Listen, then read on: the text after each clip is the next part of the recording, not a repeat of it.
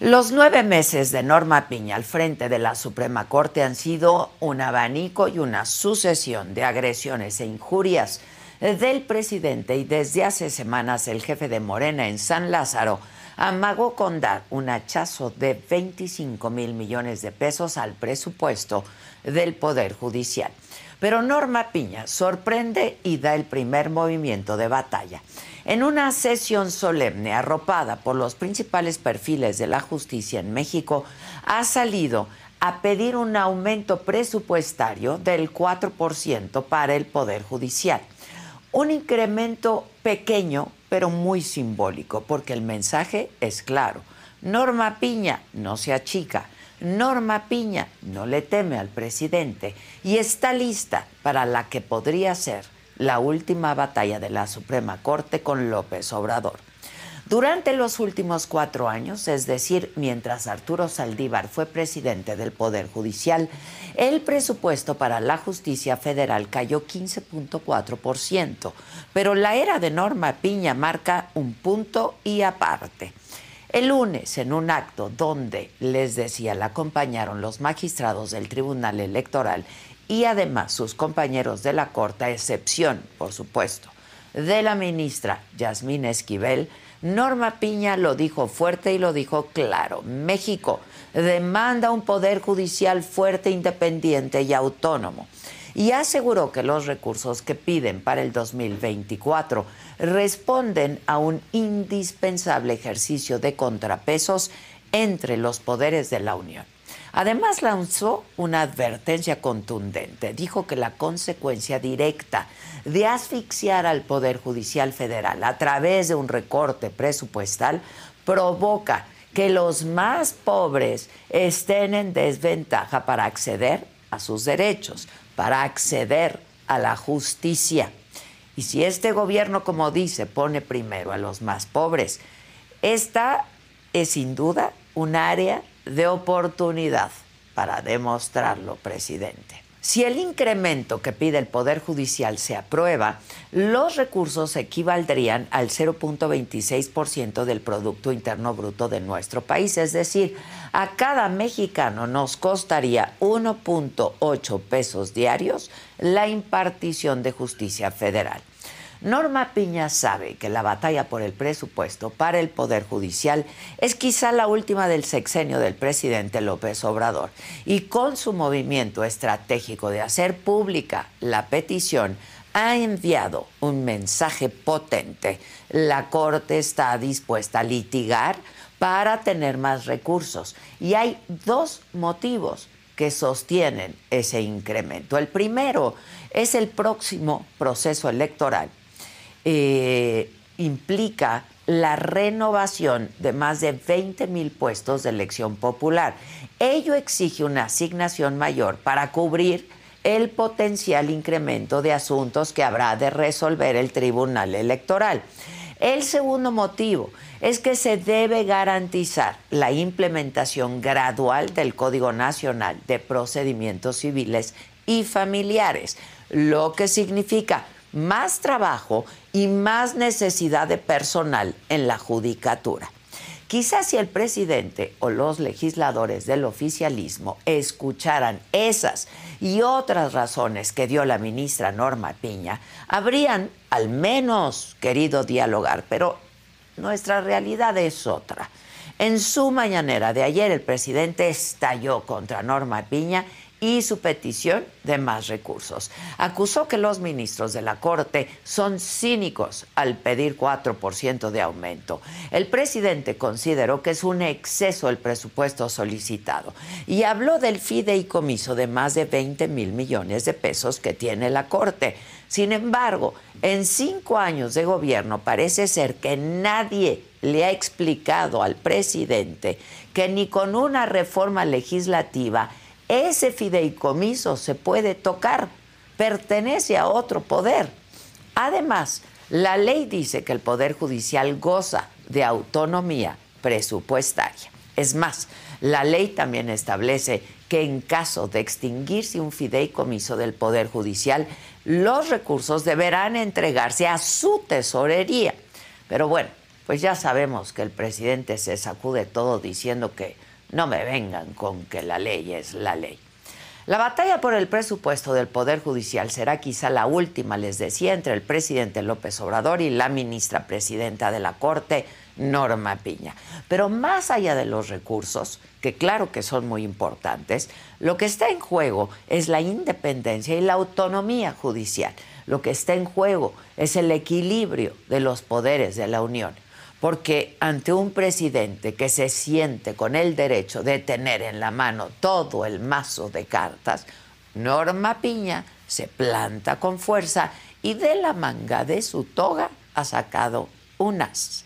Es una carta valiosa, la del Estado de Derecho, porque, como dijo el gran filósofo Séneca, el que no quiera vivir sino entre justos, que vive en el desierto.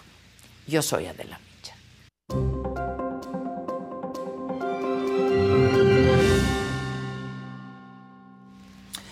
Hola, ¿qué tal? Muy buenos días. Bienvenidos a Me lo dijo Adela. Los saludo con muchísimo gusto y que es miércoles 30 de agosto. ¿De qué estaremos hablando el día de hoy? Bueno, hoy día decisivo para el Frente Amplio porque Alejandro Moreno, Alito, presidente del PRI, va a anunciar si Beatriz Paredes declina o llega hasta el final de la competencia frente a Xochitl Gálvez. Mientras que en Movimiento Ciudadano la pelea entre el líder nacional Dante Delgado y el gobernador Enrique Alfaro llega a un punto crítico. Enrique Alfaro afirma que nunca volverá a ser presa de un burócrata de partido y que Dante Delgado está fuera de control. Además, nueva embestida, les decía, contra el Poder Judicial. El presidente López Obrador acusa a la ministra presidenta Norma Piña de violar la ley por pedir un aumento presupuestal del 4% para la judicatura. Siguiendo con el panorama nacional, esta tarde colectivos de búsqueda y familiares de personas desaparecidas salen a protestar en varias ciudades del país por el Día Internacional contra la desaparición forzada. En nuestro país hay más de 111 mil personas sin localizar. Son miles de familias rotas, miles de madres que buscan a sus hijos y que hoy tomarán las calles. En temas regionales, en Veracruz murió una escolta del grupo Fuerza Regida tras el ataque armado que sufrió el convoy donde viajaba el staff y el equipo de seguridad, esto sobre la autopista Puebla-Orizaba. La DEA actualiza su lista de los 10 fugitivos más buscados y ya no aparecen Ismael El Mayo Zambada, Nemesio Ceguera Cervantes, El Mencho y Alfredo Guzmán Salazar, hijo del Chapo. En los deportes, Jimmy Lozano da a conocer su primera convocatoria para la selección nacional. Destaca el regreso de Héctor Herrera y la ausencia de Irving, el Chucky Lozano. Así que, pues quédense con nosotros para tener la mejor información del día, para estar entretenidos. Dejen su like hay como cosa suya, píntense de colores en el chat, donde siempre, siempre los estamos leyendo.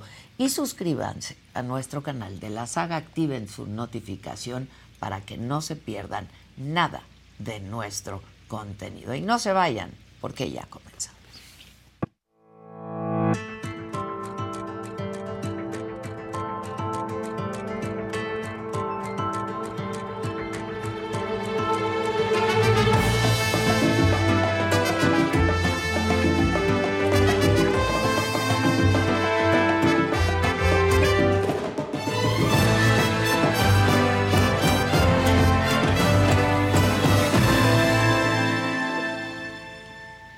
Bueno, pues el presidente López Obrador y la ministra presidenta de la Corte, Norma Piña, han vuelto a chocar, esta vez por el presupuesto para el Poder Judicial el próximo año 2024.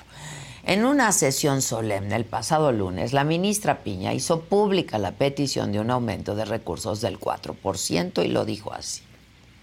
México demanda un poder judicial fuerte, independiente y autónomo el Poder Judicial Federal solicita un incremento real del 4% respecto del presupuesto aprobado para el 2023. Los recursos solicitados se traducen aproximadamente en el equivalente al 0.26% de Producto Interno Bruto de nuestro país. Lamentablemente, la consecuencia directa de asfixiar a través de un recorte presupuestal al Poder Judicial Federal es colocar inmediatamente a los más vulnerables en una condición de aún mayor desventaja para acceder a sus derechos. Y como les decía, recordemos que durante los últimos cuatro años, es decir, mientras Arturo Saldívar fue presidente del Poder Judicial, el presupuesto para la justicia federal cayó 15.4%, por lo que la petición de la ministra Piña rompe con esa tendencia. Ya es mucho. ¿Lo escuchamos? ¿Sí? Bueno, y por supuesto, ahora vamos a escuchar la respuesta del presidente López Obrador, que no fue positiva. En su mañanera ayer acusó que los ministros de la Corte eran cínicos pidiendo un aumento y, pues como lo ha hecho otras veces, los acusó de estar al servicio de la oligarquía. Ya es mucho el cinismo de los ministros de la Corte, no quiero generalizar, pero de la mayoría, y en este caso de la presidenta, ellos no representan al pueblo. No hay nada que hagan a favor del pueblo. Están ahí para defender los intereses de los grupos de poder económico. Y López Obrador no fue el único ¿eh? en responder. El líder de Morena en San Lázaro, Ignacio Mier, quien por cierto lleva semanas también amenazando con dar un hachazo de 25 mil millones de pesos al presupuesto del Poder Judicial en la próxima legislatura, también pues dio a conocer su postura en contra y hasta calificó de mafioso el mensaje de la ministra Piña. Parecería que la intención de la presidencia de la Suprema Corte de Justicia de la Nación es mandarnos a decir a todos los mexicanos y a los legisladores que si no se les autoriza los miles de millones de pesos que ellos solicitan, no habrá justicia en México. Es una afrenta, repito, para el pueblo de México y sus representantes populares. Sobre todo, no son las formas pues algo que se hace mediante oficios y sesiones de debate público y transparente lo han vuelto un proceso de señales mafiosas. Justo para hablar de esta batalla entre el Poder Judicial y el presidente, para hablar de las descalificaciones, eh, nos acompaña aquí en el estudio Francisco Burgo, abogado constitucionalista, catedrático de la UNAM. Francisco, ¿cómo estás? Buenos días. Muy buenos días, Adela. Con el gusto de estar contigo y hablar de este tema que de verdad es otro episodio de enfrentamiento entre el Poder Ejecutivo y el, y el Judicial y el legislativo en la parte que corresponde a Morena. Ahora, ya, ya nos hablarás de los riesgos que se corren, ¿no? Y de, lo, de los riesgos que se han corrido disminuyendo el presupuesto eh, al Poder Judicial. Pero me gustaría conocer tu opinión sobre la postura de Norma Piña. La ministra Norma Piña, a partir de que asume la presidencia, ha venido a defender con toda dignidad y además haciendo uso de sus facultades todo lo que corresponde a la autonomía e independencia del Poder Judicial de la Federación, algo que lamentablemente se fue perdiendo en el camino el, anterior ministro presidente Arturo Saldívar. Él, con todo el respeto que le podemos tener, se fue perdiendo en el camino y de un de repente ya no veíamos a un Arturo Saldívar defendiendo a la Corte, defendiendo al Poder Judicial. Parecía más alineado y hasta la fecha respecto de distintos eh, temas, asuntos o actos que provienen del Poder Ejecutivo y del Legislativo impulsados por la mayoría de Morena. En el caso de Norma Piña, le viene a dar un nuevo aire a la Suprema Corte que desde el primer día se empezó a ver cómo la ministra Norma Piña empezó a ser atacada por el presidente pero si eso no fuera poco, empezaron a venir distintos asuntos que la ministra Norma Piña llegó a decir en ha dicho en varios momentos. Estamos para defender la Constitución, no para aplaudir ni para estar aprobando con los ojos cerrados las decisiones que provengan del Ejecutivo y del Legislativo en el caso que estén violando normas constitucionales o legales, van a hacer valer la Constitución. Y eso no le ha gustado al presidente López Obrador ni a la mayoría de Morena y sus aliados. Y esta defensa de la ministra Norma Piña a mí me parece que es un gran acierto. En la medida que continúan los ataques del Poder Ejecutivo y del Legislativo desde Morena, es decirnos y decirle a la sociedad que la ministra Norma Piña está haciendo su trabajo bien, está defendiendo a la Corte, está defendiendo con toda integridad, que no se está excediendo en ningún momento de sus facultades.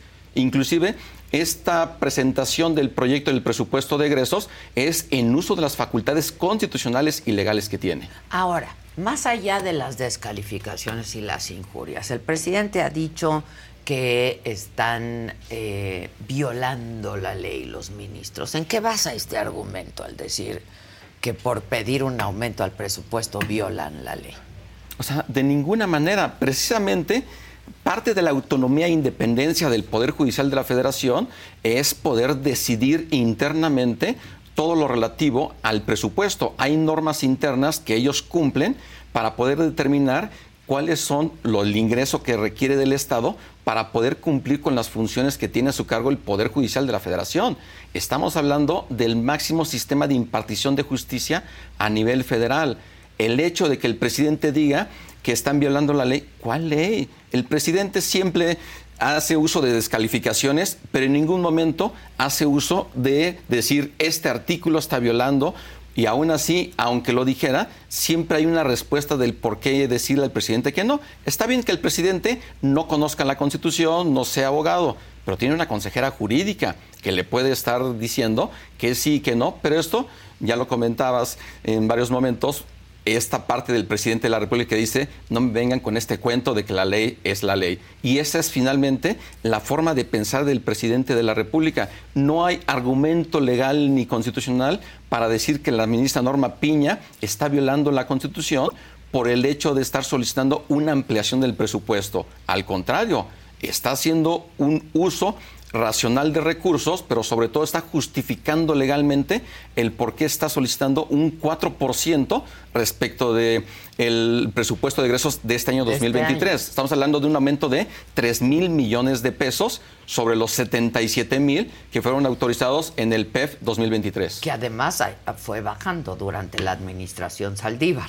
Así es. Además. Ahora, eh, yo pues decía eh, hace, hace un rato que parece que no le informan bien al presidente, ¿no? Porque em, otra vez, más allá de que si la oligarquía, que si responden a la oligarquía, etcétera, etcétera, eh, pues esta narrativa que tiene el presidente, ¿no? Retórica de decir que ganan más que el presidente, como si ese 4% fuera para eso, ¿no? Porque estamos hablando de mucha lana. Es decir, el 4% pues es poco, eh, es simbólico, pero no va a responder a los salarios de los ministros de la Corte o a sus prerrogativas, pues.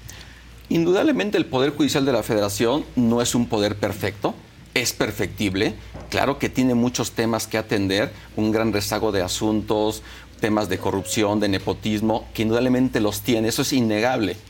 Pero el hecho de pensar en reducir el presupuesto no va a resolver los problemas. Se requiere una reforma sustantiva y profunda al Poder Judicial para poder atender sistemas que realmente vayan a ser en beneficio del sistema de impartición de justicia. Pero el hecho de que se pretenda hacer esta reducción, de ninguna manera, así es como se va este a resolver. Y esto es parte de esta narrativa de seguir atacando al Poder Judicial porque precisamente los 77 mil millones de pesos que están actualmente en el PEP, en su mayoría tiene que ver con todo el tema operativo, gastos operativos y también para todo el personal, que son más de 55 mil servidores públicos que pertenecen al Poder Judicial de la Federación. El aumento, como bien comentas Adela, no es para los sueldos de los ministros que tienen que tener un muy buenos sueldos. Simplemente veamos qué es lo que pasa cuando hay buenos sueldos. En principio, se podría estar ahuyentando una posibilidad de que haya corrupción. En principio, sabemos que eso tiene que ver con valores totalmente personales y éticos. pero veamos los sueldos que tienen los jueces y magistrados de los poderes judiciales de las entidades federativas. Son muchísimo menores a los que tienen los ministros de la Corte y los grandes problemas de corrupción en sistemas de impartición de justicia están a nivel local que a nivel federal pero esto es parte de lo que el presidente simplemente es esta narrativa, es que nadie puede ganar más que el presidente, conforme lo dice el artículo 127 constitucional, una reforma que se incorporó en el año 2009 pero hay distintos argumentos constitucionales, empezando que el artículo 94 dice que ningún ministro en el ejercicio de su cargo puede ser disminuida su remuneración. Además, a trabajo igual, salario igual, sin distinción de sexos, conforme lo dice el artículo 123, apartado B, porque se dice, bueno, ¿y por qué no ha disminuido su remuneración? Por ejemplo, los últimos cuatro ministros que han ingresado a la Suprema Corte, hablando de Yasmín Esquivel, Loreto Ortiz, que son cercanas, por ejemplo, a Morena, en el sentido de sus decisiones lo podemos ver, ¿por qué siguen ganando ellas lo mismo que todos? Porque es un principio constitucional y la Ley Federal de Remuneraciones de los Servidores Públicos también establecen que lo que ganen actualmente no podrá ser disminuido. Entonces es un trabajo técnico calificado, especializado como ministras y ministros, pero el presidente simplemente no lo quiere ver y es esta narrativa. O lo desconoce, ¿no? o lo desconoce, pensemos que es ignorancia, pero aún así la ignorancia del presidente no puede llegar a este nivel. Y si lo sabe y lo quiere tergiversar, peor tantito, porque está tentando una y otra vez contra la división de poderes y sobre todo tratando de debilitar sustantiva o presupuestalmente al, al Poder Judicial, que ahora el presidente de la República no tiene facultad ni constitucional ni legal para poder estar disminuyendo o modificando el proyecto de presupuesto que presenta la ministra Norma Piña en nombre del Poder Judicial de la Federación. No lo puede hacer. Quien sí lo puede hacer es la Cámara de Diputados. Y para aprobar el presupuesto se requiere el 50% más uno de los diputados. La mayoría absoluta que la tiene Morena junto con sus aliados en la Cámara de Diputados.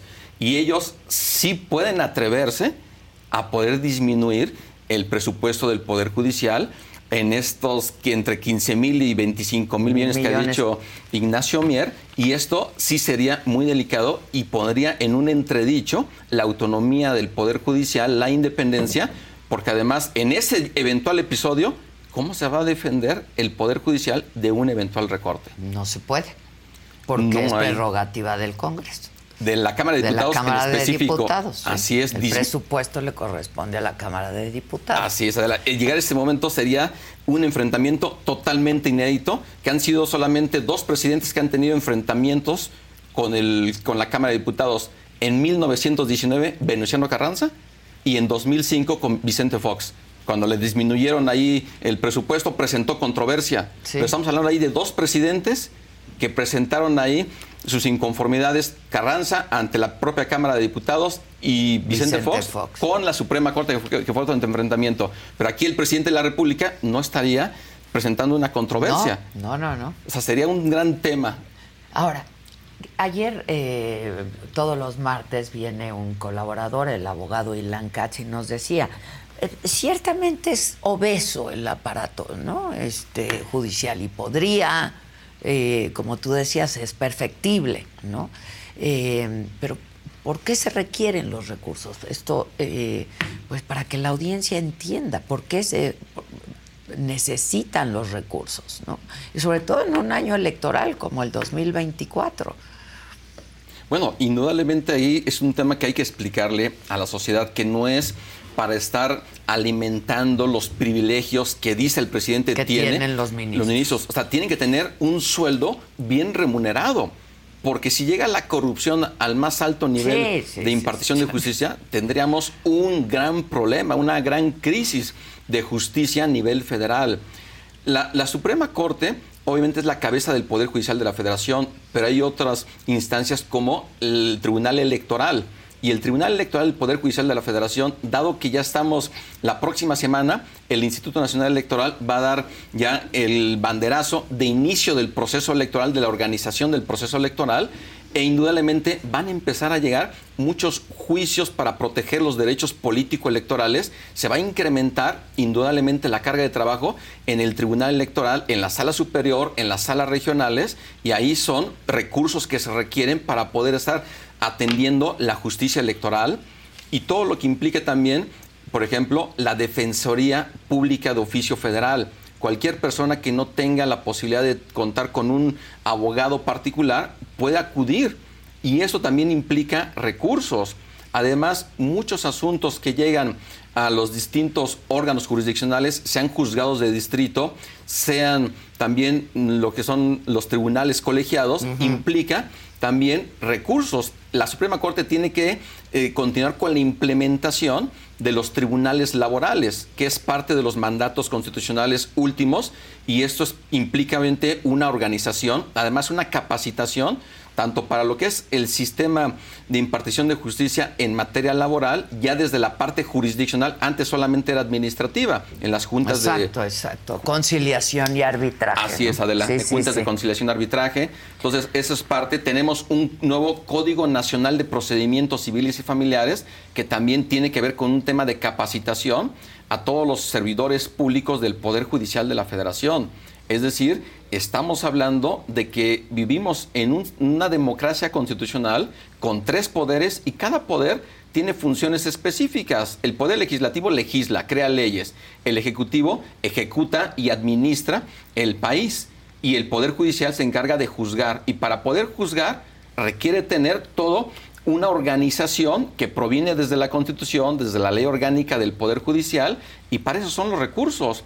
Y cualquier tema o inquietud que tenga cualquier persona, tenemos un sistema nacional de transparencia precisamente para que en el derecho de la información que tampoco le gusta al presidente de la República, simplemente podemos solicitar información para saber exactamente la transparencia de todos los recursos y que apenas hoy, de hecho, el INAI ya va a sesionar ya con la autorización de la Corte, que es parte de la importancia de tener un poder judicial, una Suprema Corte independiente, autónoma, precisamente para poder destrabar problemas que está dejando el presidente o Morena, en este caso fue del Senado, al no estar nombrando a tres, comisionados, comisionados. Del Fíjate que justo la semana pasada estuvo por aquí Ricardo Monreal y él decía que la Corte se había excedido en sus atribuciones, ¿no?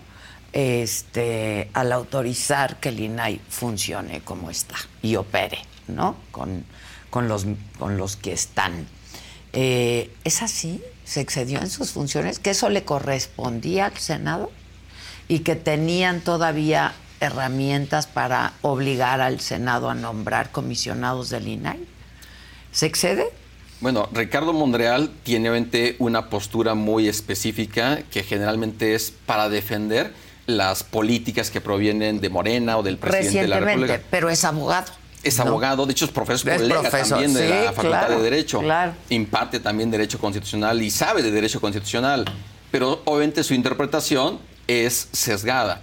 El hecho de decir que los ministros de la Suprema Corte se excedieron, bueno, pero a ver, entonces hay que seguir manteniendo inactivo sustantivamente el INAI solamente hasta que la mayoría oficialista de eh, Morena en el Senado y junto con sus aliados ahí en el, PSPT y el Partido Verde vayan a querer nombrar cuando menos a uno de los tres que faltan. menos a uno. O sea, eso tienen. Yo tienen, Adela. Lleva más de un año. O sea, ¿cómo es posible que no quieran nombrar? Tiene que intervenir precisamente nuestro máximo tribunal de justicia que tenemos en México, la Suprema Corte y la segunda sala, tres de los ministros que entran a la segunda sala son los que estuvieron dando esta autorización. Tenía que intervenir la Corte porque de lo contrario también afectan nuestros derechos, derecho de acceso a la información, y protección de los personales personales sí, y transparencia. claro, claro. Oye, este, ahora la Corte tiene armas para ordenar al Senado, porque es otro poder, ¿no? Que nombre ya comisionados, al menos a uno, ¿o no? O sea, sí tiene la facultad, en mi opinión, la Corte de poder estarle diciendo... Que los ha conminado, digamos. Los ha conminado, inclusive también se han presentado amparos y ahí jueces de distrito también le han pedido a la Corte que nombre, lo, le pidió a la Comisión Permanente que convocara un periodo extraordinario para, eh, para el Senado para que se llevar a cabo el nombramiento. Pero Morena siguiendo el pensamiento del presidente, no me vengan con ese cuento de que la ley es la ley y de que el pueblo es el que manda y el pueblo es el que no quiere. O sea, esos comentarios falaces de verdad lastiman nuestra democracia constitucional. Si no quieren que la Corte intervenga, lo único que se les pide es que nombren. Que nombren, que hagan las cosas. Que hagan su trabajo. Que hagan su trabajo. Eso es lo que se les pide. De la, realmente es mucho pedirle a los legisladores, senadores, diputados, en el ámbito de sus competencias, que cumplan con la Constitución, que de hecho rindieron una protesta constitucional de cumplir hacerla cumplir. No quieren que la Corte intervenga, hagan las cosas bien. No quieren que la Corte esté eh, declarando la invalidez de distintas legislaciones que han aprobado por violaciones graves al proceso legislativo, cumplan con el proceso legislativo. Tan es que ahora todo se tiene que dirimir en la Corte, porque no cumplen con la ley. Adela, es culpa de ellos, pero aún así es responsabilidad de ellos y simplemente no la quieren aceptar y yo creo que van a continuar con esta narrativa precisamente porque va a ser muy redituable políticamente en el marco del proceso electoral, de las campañas electorales para su llamado plan C, contar con la mayoría absoluta, perdón, con la, con la mayoría calificada, calificada, dos terceras partes de legisladores, tanto diputados como senadores, que la Constitución impide que un partido por sí solo tenga la mayoría calificada. Pero para eso quiere el voto junto con sus aliados. Verde, el Partido, del Trabajo, etcétera. Así es, entonces, ese es lo que ellos están apostando, pero eso sería, en mi opinión, muy grave, el darle una, una mayoría calificada, porque no van a querer solamente llevar a cabo esta propuesta de que los ministros, magistrados y jueces sean electos por el voto popular directo, que eso no tiene que ver, obviamente, con un sistema de impartición de justicia. No tiene ni pies ni cabeza. No, no tiene ni pies ni cabeza. Adela, pero si tienen la mayoría calificada, lo van a hacer. Lo van a hacer. Pero peor tantito, podrían sustituir la Constitución. ¿Qué les impediría? Tendrían la mayoría calificada para incorporar un artículo transitorio en la Constitución, para convocar un Congreso Constituyente a modo y sustituirla y con una nueva Constitución. Tienen la mayoría en los congresos locales y nada más les faltaría la mayoría calificada. A eso podríamos llegar. Y si no, y si no fuese el caso, de todos modos, hay un as bajo la manga y no es porque esté dando ideas, pero esto va a ser algo evidente en su momento, que el próximo presidenta o presidente, si llega de Morena, va a tener la posibilidad de nombrar a cinco ministros en el exacto, sexenio. Exacto. Entonces, si estamos actualmente en, viendo votaciones en el Pleno de la Suprema Corte, en donde sabemos que de las 11 ministras y ministros, dos están totalmente identificados. Y ya se van otros, ¿no? que acaban su... Y ya se van otros y vienen otros. De hecho, el, uno de los primeros actos importantes al Poder Judicial es que el primero de diciembre de 2024, el ministro Arturo Saldívar y el ministro Luis María Aguilar, ellos, bueno, el 30 de noviembre se van y a partir del primero está ya la vacante de ellos dos. Entonces, luego viene el nombramiento. El nombramiento por parte del próximo presidente o presidente. Si tienen la mayoría, van a nombrar a quien quieran. Ahora, explícanos este asunto del fideicomiso, porque esa es otra, ¿no? Este, el presidente dice, ahí tienen un fideicomiso, pero ese fideicomiso pues no se puede tocar, ¿no?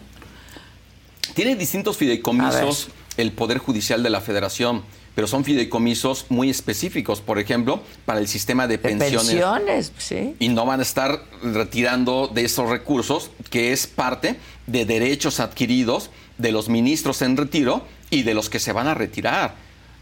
Y, por ejemplo, tienen de ahí fideicomisos para atención de seguro de gastos médicos, temas relativos, por ejemplo, a apoyos de vivienda, que hay fideicomisos que a lo mejor sí se pueden revisar, porque luego de que se estén, por ejemplo, concediendo o dando de alguna forma prerrogativas para que haya contratación de personal para sus hogares, eso pues a lo mejor sí se tendrá ah, que revisar. Claro, claro, claro. O sea, eso digo, indudablemente yo estoy de acuerdo en la revisión. Por eso, desde un inicio he comentado, no, vengo, perfecta, no vengo a defender al Poder Judicial.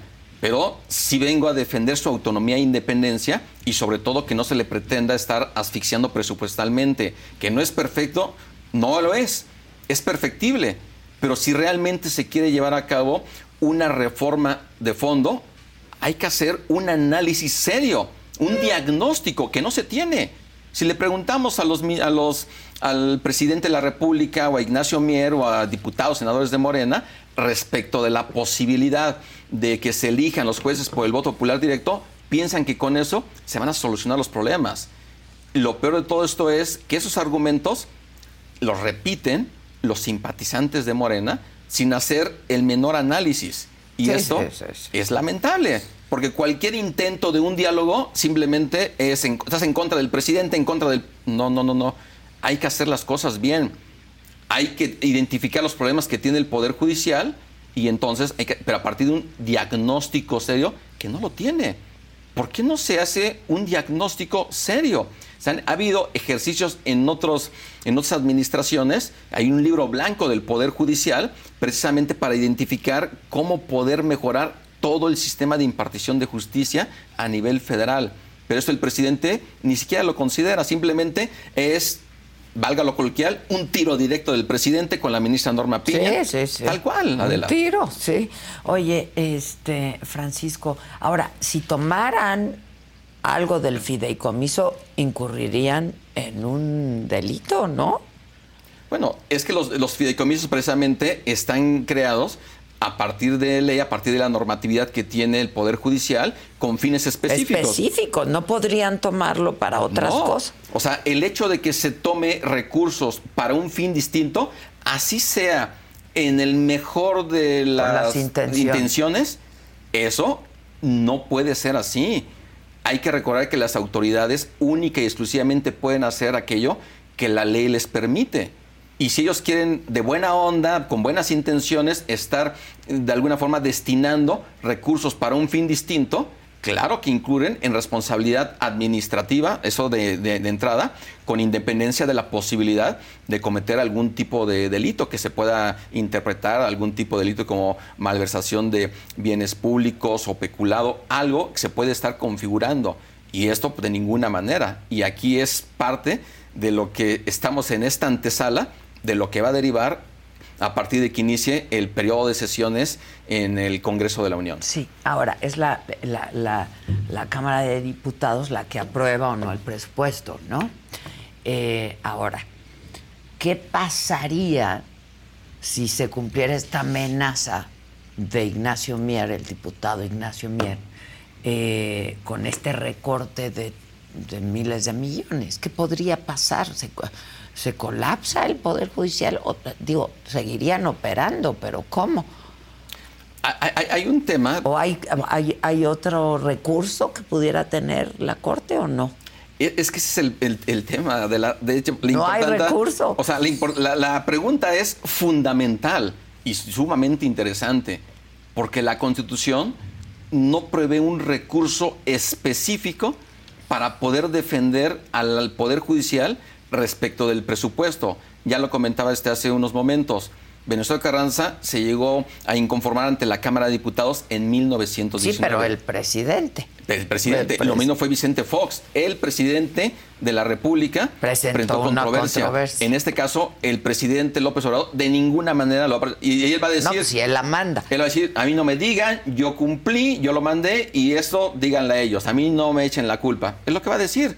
Pero sabemos que hay facultades metaconstitucionales del presidente, precisamente con el fin de poder estar diciéndole a los legisladores, en este caso a los diputados de Morena, qué es lo que deben de hacer, de cumplir con esta amenaza de el diputado Ignacio Mier de una reducción de la cantidad de miles de millones, sean de 15 mil o hasta 25 mil, que estamos hablando, o sea, si la misma Norma Piña está solicitando 80 mil millones y hay una reducción, pues estamos hablando de una cantidad de más del, del 25% de reducción, que esto sí podría afectar el sistema de impartición de justicia.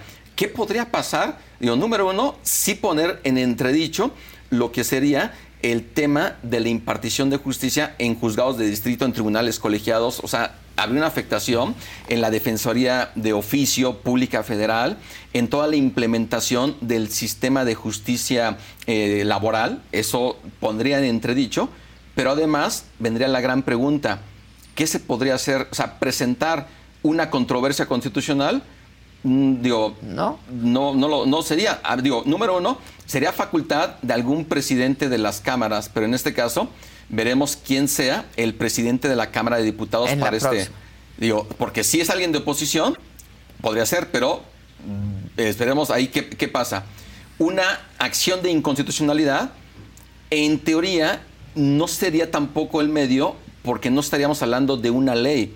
El decreto de presupuesto no es una ley, es un acto administrativo que proviene de la Cámara de, Diputados, porque es facultad exclusiva de la Cámara de Diputados no es la ley de ingresos, es la de egresos.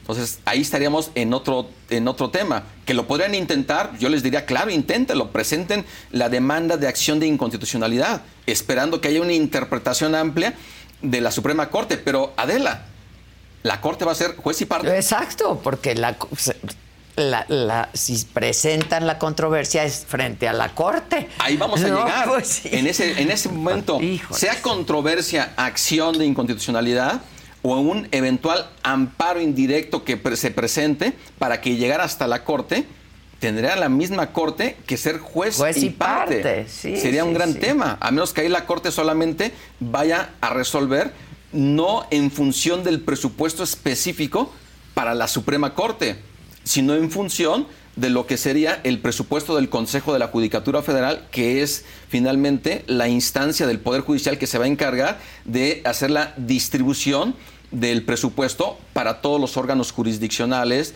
la Escuela Pública Federal, es decir, la Defensoría de Oficio y los órganos jurisdiccionales.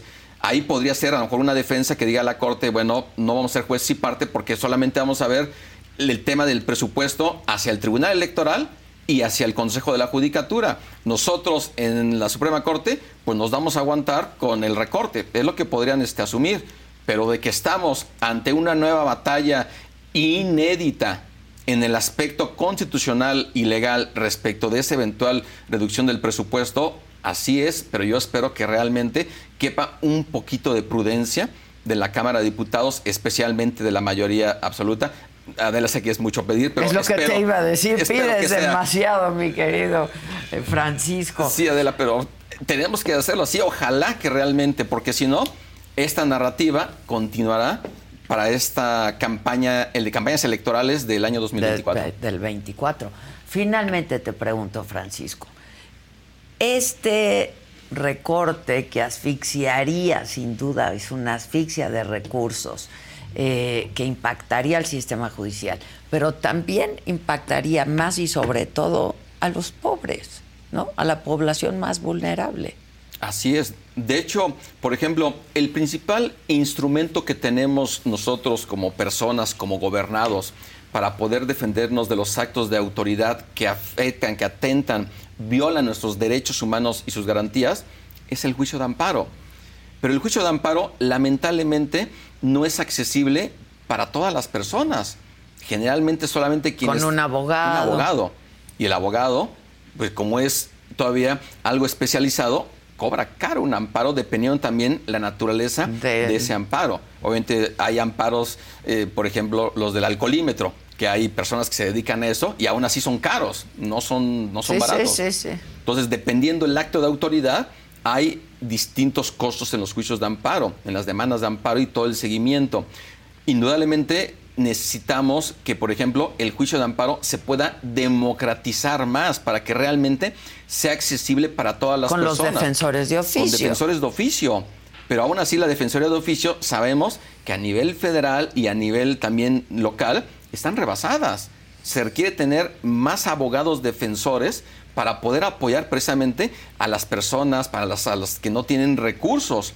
Y eso es algo que no lo ven desde el lado del Poder Ejecutivo ni el Legislativo, desde, desde Morena. Entonces, esto... Porque con este recorte habría incluso menos defensores de oficio. Así es, tendría que haber un tema de despido de personal y hacia qué parte del despido, bueno, podría ser un área en específico órganos jurisdiccionales y, por ejemplo, en el caso del Tribunal Electoral, en las salas superiores y salas regionales, ahora que ellos van a necesitar tener un personal eventual contratado precisamente para tener la posibilidad de que puedan estar atendiendo y resolviendo los asuntos que van a tener en estos juicios electorales que se van a presentar, pues resulta que tampoco van a poder, van a estar sobre rebasados. Sobre rebasados. Y eso va a ser un gran problema. ¿no? De por sí. De por sí. por sí, exactamente, adelante. De por sí están como están, ahora les quitan recursos, va a ser un colapso y por eso no hay que subestimar las palabras de la ministra Norma Piña. Estamos ante la defensa del Estado de Derecho, del Estado constitucional, de la división de poderes. Necesitamos un sistema de pesos y de contrapesos, de equilibrio entre poderes. Y presupuestalmente, por eso, el Poder Judicial necesita tener un presupuesto para tener un Poder Judicial, como lo dice la ministra Nora Piña, fuerte, autónomo e independiente. Híjoles, pues ojalá quepa la prudencia y la altura de miras, ojalá, ojalá. ¿Qué te puedo decir? Eh, pues gracias por explicarnos todo esto, Francisco. Te lo agradezco muchísimo. Al contrario, de Muchas verdad. gracias. Un gustazo poder estar contigo. Al con tu contrario, y estemos conversando. Muchas gracias. Al contrario, gracias. por sí. Bueno, como toda industria en el mundo, los traficantes de personas hacen más sofisticados sus métodos para captar a migrantes que quieren llegar a Estados Unidos. Jonathan Padilla tiene esta historia.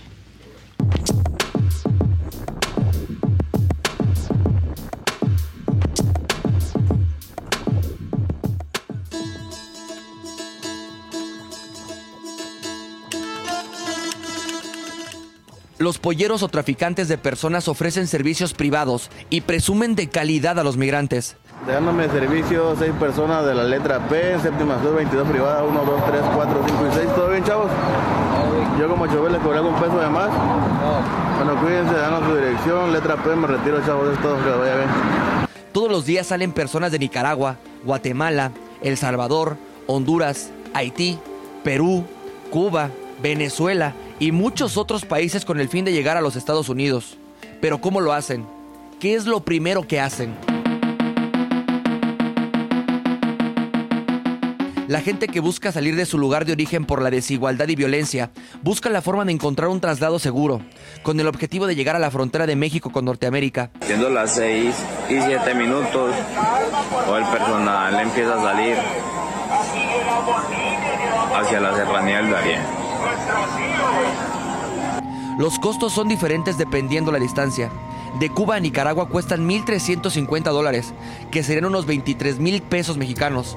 De ahí, el viaje corresponde llegar a México. Incluso, hay precios por edades. Por ejemplo, de Nicaragua a Chiapas, personas de 0 a 3 años cuestan 60 pesos.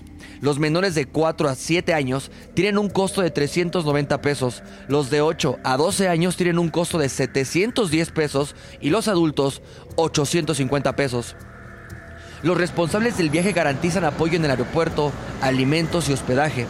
Al llegar a México, las rutas que pueden seguir los traficantes de personas son las siguientes. La mayoría sale de Tapachula, en Chiapas. Llegada a Tijuana y entrada a San Isidro. Llegada a Mexicali en Baja California y entrada a Calexico West. Llegada a Nogales en Sonora y entrada a Nogales en Texas. Llegada a Ciudad Juárez en Chihuahua y entrada a Paso del Norte. Otro en Piedras Negras en Coahuila y entrada a Eagle Pass. Los traficantes tienen rutas en Tamaulipas para entrar a Laredo en Texas, Hidalgo y Brownsville, ya en tierras estadounidenses. Hay un riesgo constante porque eh, se atraviesa nuestro país por muchos migrantes. Para me lo dijo Adela, Jonathan Padilla.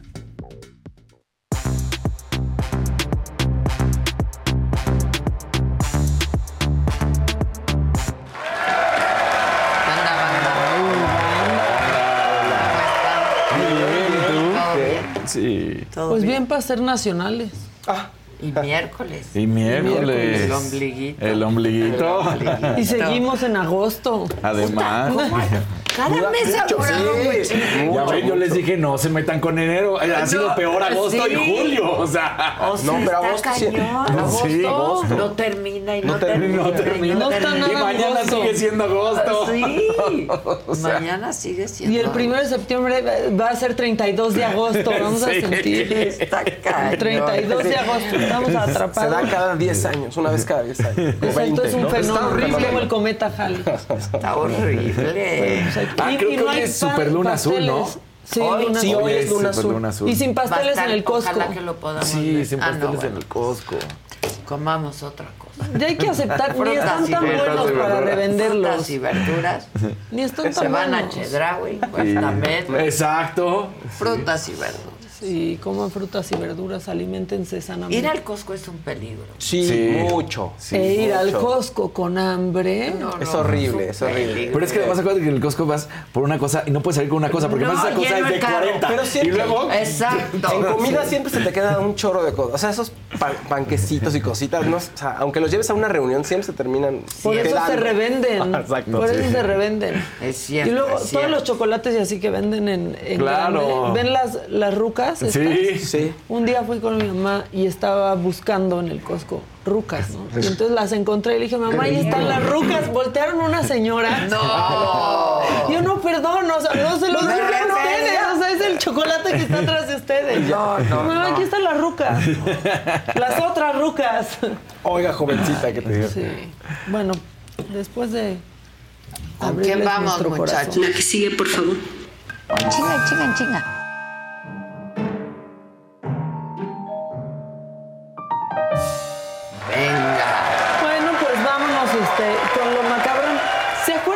Aquí les conté? ¿Se acuerdan? Pues, hace un rato, la verdad. Pero hasta les dije, ¿por qué demonios los diputados siguen trabajando por Zoom?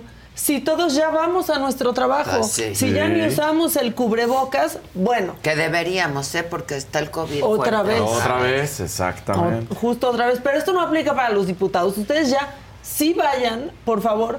¿Se acuerdan de una diputada que la cacharon en el súper? O sea, que Claro. sí, claro. la sesión Claro.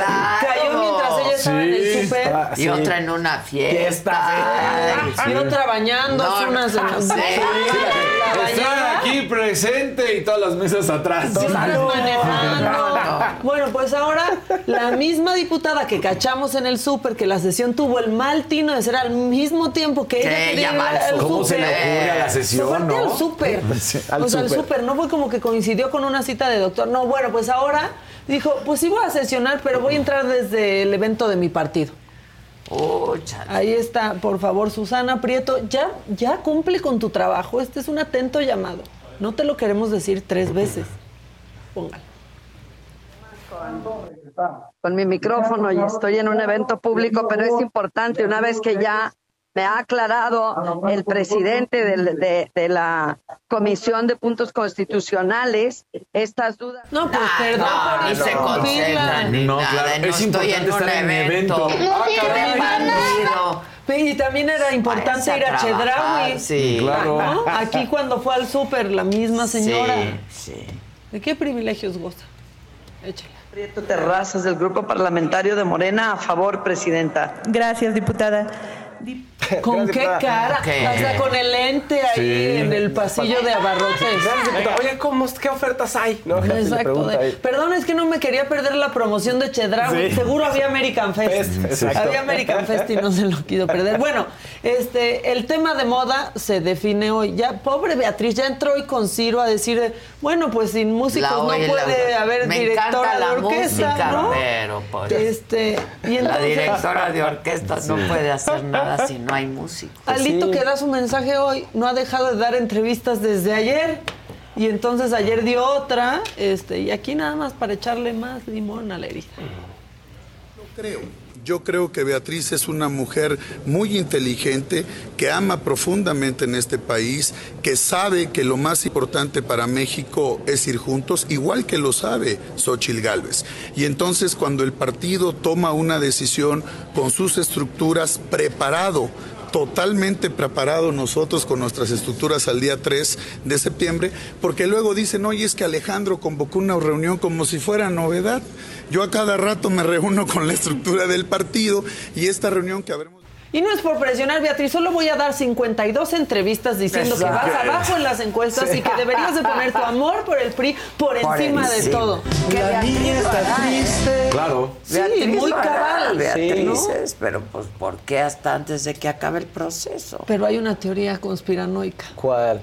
Lo que dicen es que no están listas las casillas donde tendría que votar la gente. Hay algunas que ya, ¿eh? Yo he recibido varios mí me dijeron en León, que en León ya hay. Sí. En, en varios lugares me dijeron que ya hay casillas, pero sí va a ser este pues muy difícil. Pues sí, ya algunos- Imagínate, como comentábamos no sé qué día, eh, en los con Roy ayer, en los lugares donde gobierna Morena. Sí, ¿dónde ¿no? los van a poner? O sea, ¿Y está cómo le van a muy hacer? difícil.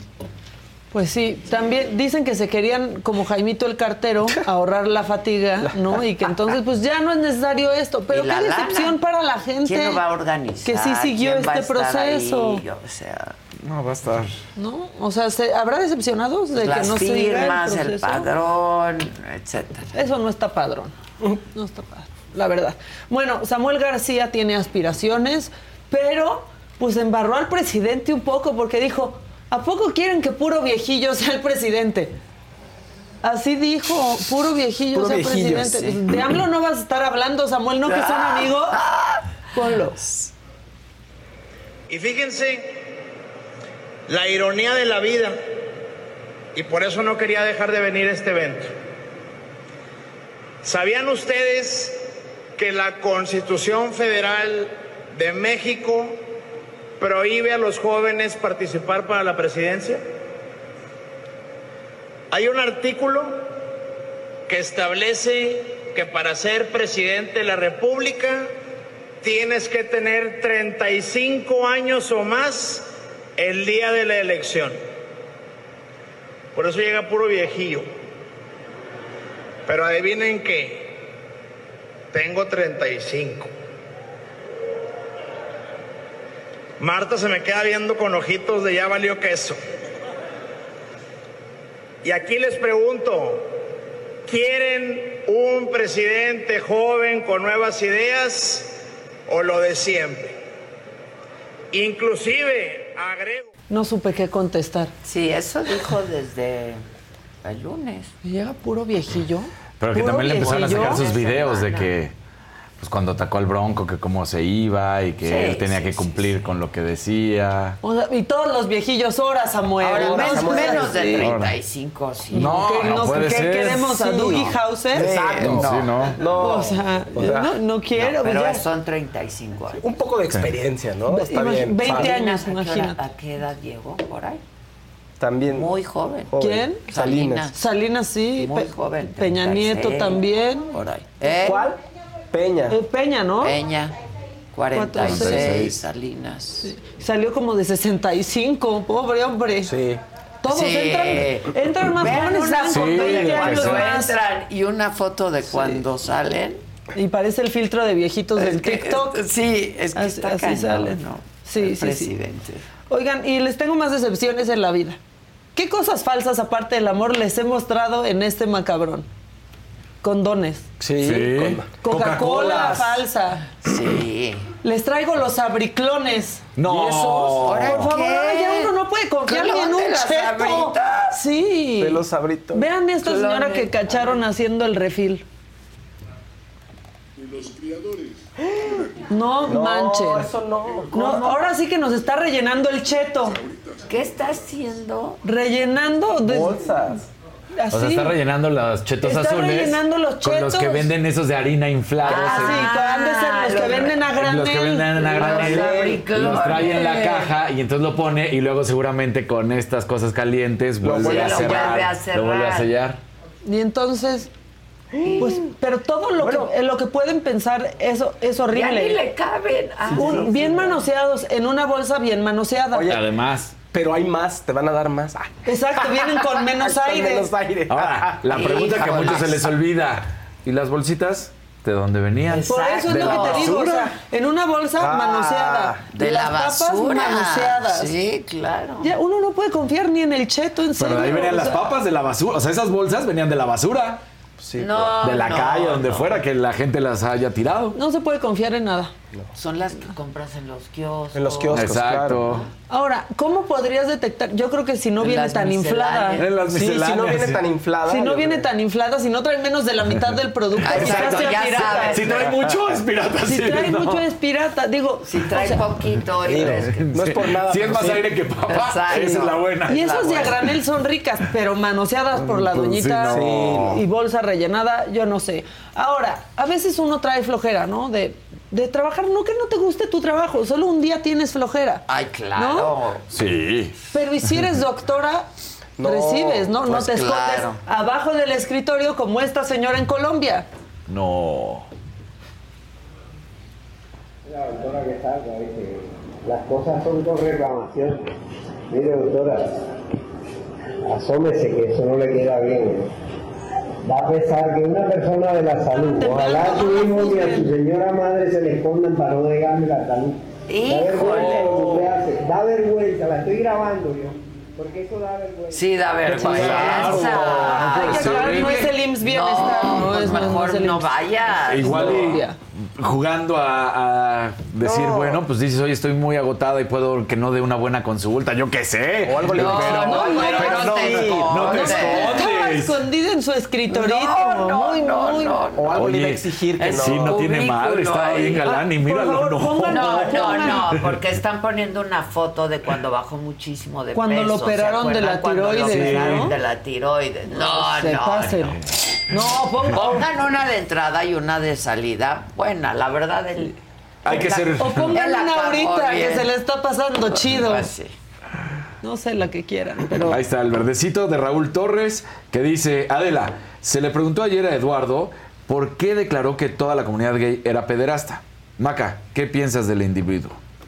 ¿Qué pienso del individuo? No, ah, que pues con que eso está mal. y es- fanático. Ya, pero Maca ya lo ha, y que ha promueve un cosa. discurso una de odio. cosa es lo que haga como cineasta, que Sí. para eso lo invitamos ayer. Habrá que ver la peli, ¿no? Exacto. Si no tiene ahí algunos sesgos religiosos, etcétera. Yo por eso le pregunté, o sea, ¿quién puso lana? Eh, Sí. el, el estudio que la que la hizo y la distribuyó. estudio que la- el el la ángel. hizo. Que era el más pobre de todos Estados Unidos y luego dio a entender que es el más rico de Estados serie- Unidos. Y ahí sí él es un público pues Sí. religioso. Ángel Estudios tiene la serie El Elegido, que es una serie sobre Jesús, y son Ah, como sí. cinco, planeadas como cinco Y temporadas. Sí, también sí, está, sí, ¿no? sí. Y si, Sí. pues, Y, a- este, y ayer se me escapó un muchos rosita, republicanos. ahorita que dijimos eso. Luz de L. Y era un moniquito. Gracias, Ah, Luz. gracias por Gracias, Luz. Pero aparte la gente ayer decía, ¿cómo hablan con...? Pues, ¿qué querían? ¿Que uno golpee a alguien? Sí, Y que- ay, es que no, la gente no esperaba.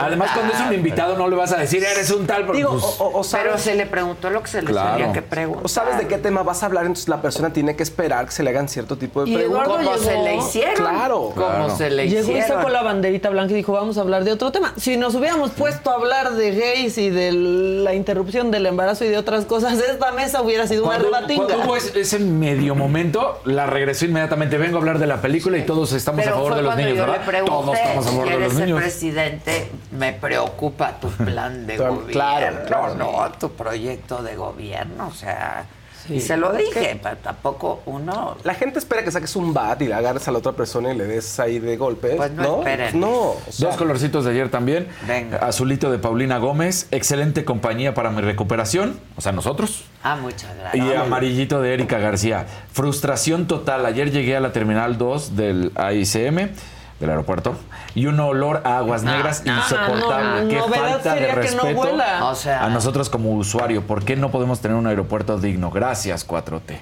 Pues, Gracias, 4T. La verdad es que el aeropuerto está... Y eso Terrible. estamos hablando Sí, de la Terminal 2. La 2, uno la nueva, la... No, Lo no, que sí no. es que ahorita tiene No, no, menos no. polvo, como porque como hay gotera, Sí, ya se ha llevado se limpia el polvo. la Se tierra. No, no. Unas por otras. tremendo. ¿Vis- ¿Vieron la inundación ayer de Nueva York? No. Uy, cañona. Estuvo cañón por una fuga Ajá. Se empezaron a inunda- in- inundar calles de Nueva York. Y ahí sí a flotar ratas. Sí. Ahí sí, Ahí sí. ahí sí convives O sea, con ratas. Todo el De cuatro patas, aquí de dos. Aquí de dos. ¿Ya? Ya. Ah, muy bien. Estuvo El que sigue, directo. por favor. Mira, sigue, por búscalo favor. de Nueva York.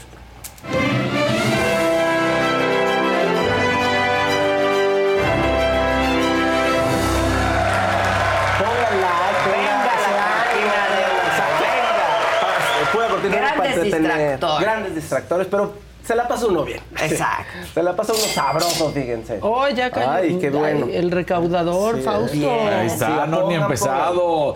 Verdecito de Raúl Torres. Hay un documental. Ay, pues sale, fue. Hay un documental donde dicen que usualmente los pederastas son los que patrocinan esas movies y fundaciones para justo Bueno. no levantar sospechas. Eh, Hay un patrón por ahí. Pues eso dicen. Eso ¿no? dicen, Habrá exacto, que pues, demostrarlo. Claro.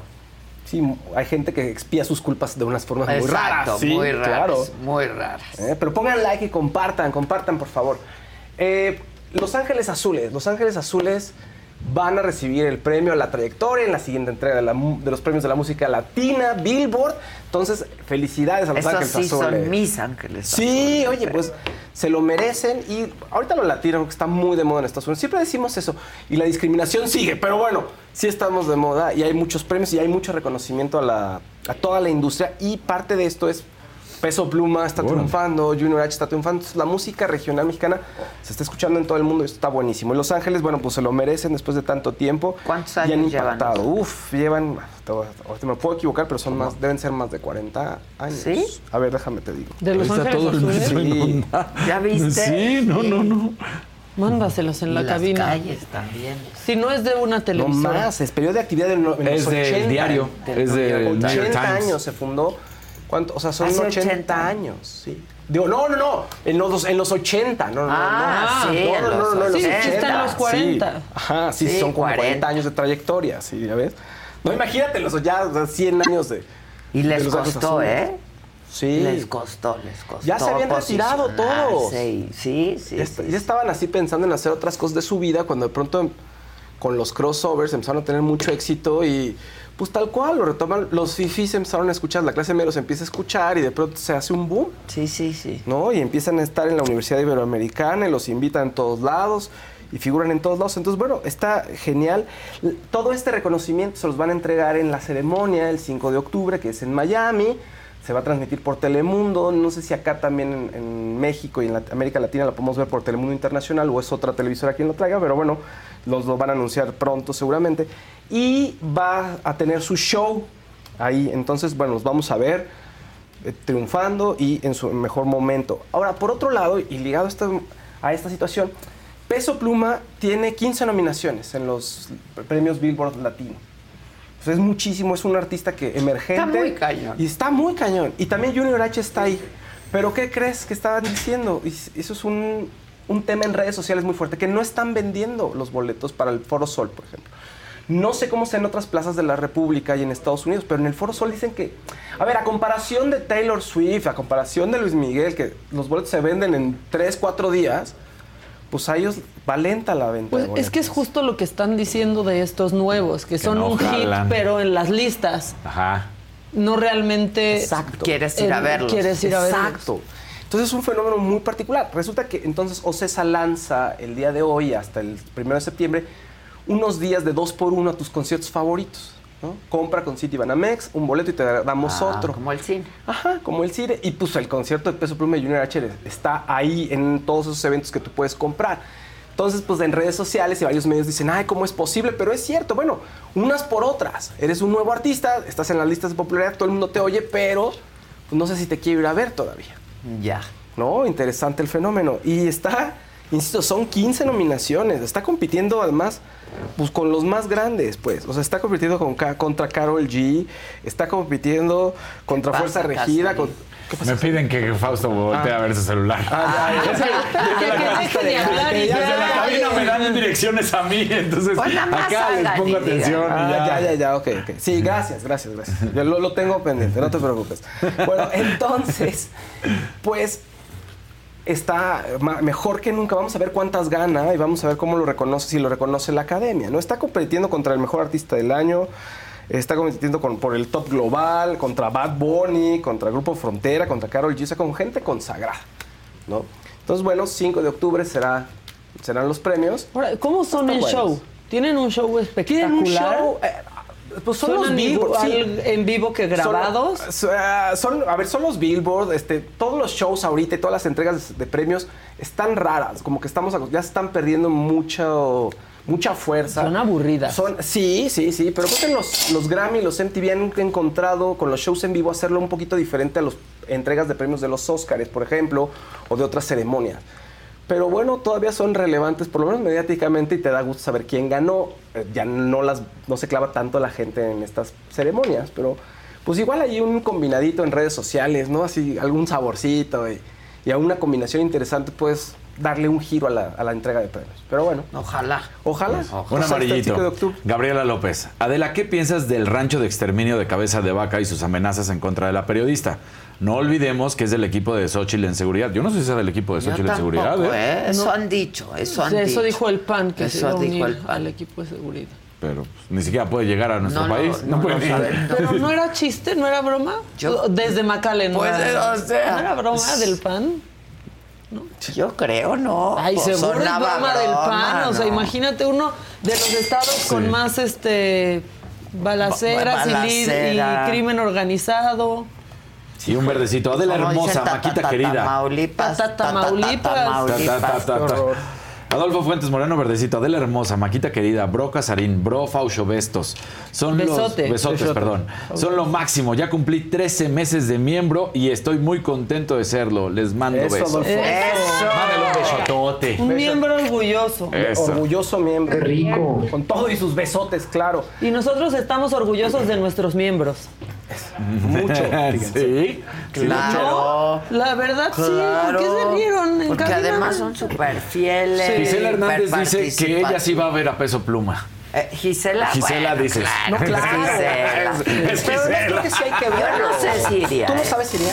Me da- a mí me da curiosidad Yo no verlo. iría. Yo- Yo, yo- tal vez en un showcase. Yo sí. Pero yo no. Bueno, yo, yo ya no iría ni a festivales porque me recupero en una semana. Si voy, o sea, Sí, bueno, son bien pesados. cansado, ¿no? Sí, sí, tal cual. Oigan, y hablando de otro grupo que está también en los presente, va a estar presente en los Billboard como el artista del año, el grupo Fuerza Regida tuvo un percance en la carretera terrible. O sea, lo que dicen es que estaba viajando de la Ciudad de México a Cancún para una presentación y en la autopista de Puebla, Orizaba, este, Jalapa, ya en, la- en el estado de Veracruz, ya en el tramo de Veracruz. Resulta que los intentaron asaltar, iban en la caravana con gente del staff y ellos, y a la camioneta donde estaban la gente de seguridad, el staff, le- les tocaron las- los balazos y falleció uno de los miembros de- del staff del grupo. Entonces, lamentable lo que ocurrió, la- ya se abrieron carpetas de investigación en el estado de Veracruz para ver pues, qué, qué fue lo que ocurrió.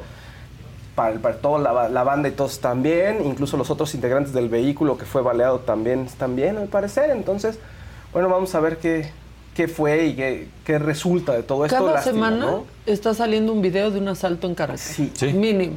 Sí, La los de- que salen, La de ¿eh? Puebla de ayer que estaban sacando con el rayo Sí, láser verde. ¿Cómo te Sí. bloquean el paso?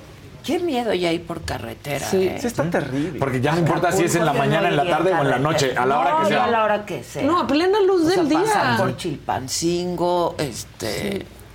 Sí, sí, sí, sí. A plena luz del día bajaron a una familia, por, o sea, iba grabando un tráiler, pero bajaron una familia, se llevaron la camioneta de ellos. El que venía de la de libres, Querétaro ¿qué que se quedó grabado que se Pues echa en, que, en reversa, que, el- que tú mismo lo tuiteaste. Sí. El que se echa en reversa toda, la Toda la carretera. toda, porque dijo, no, yo ya no sigo Pues avanzando. claro.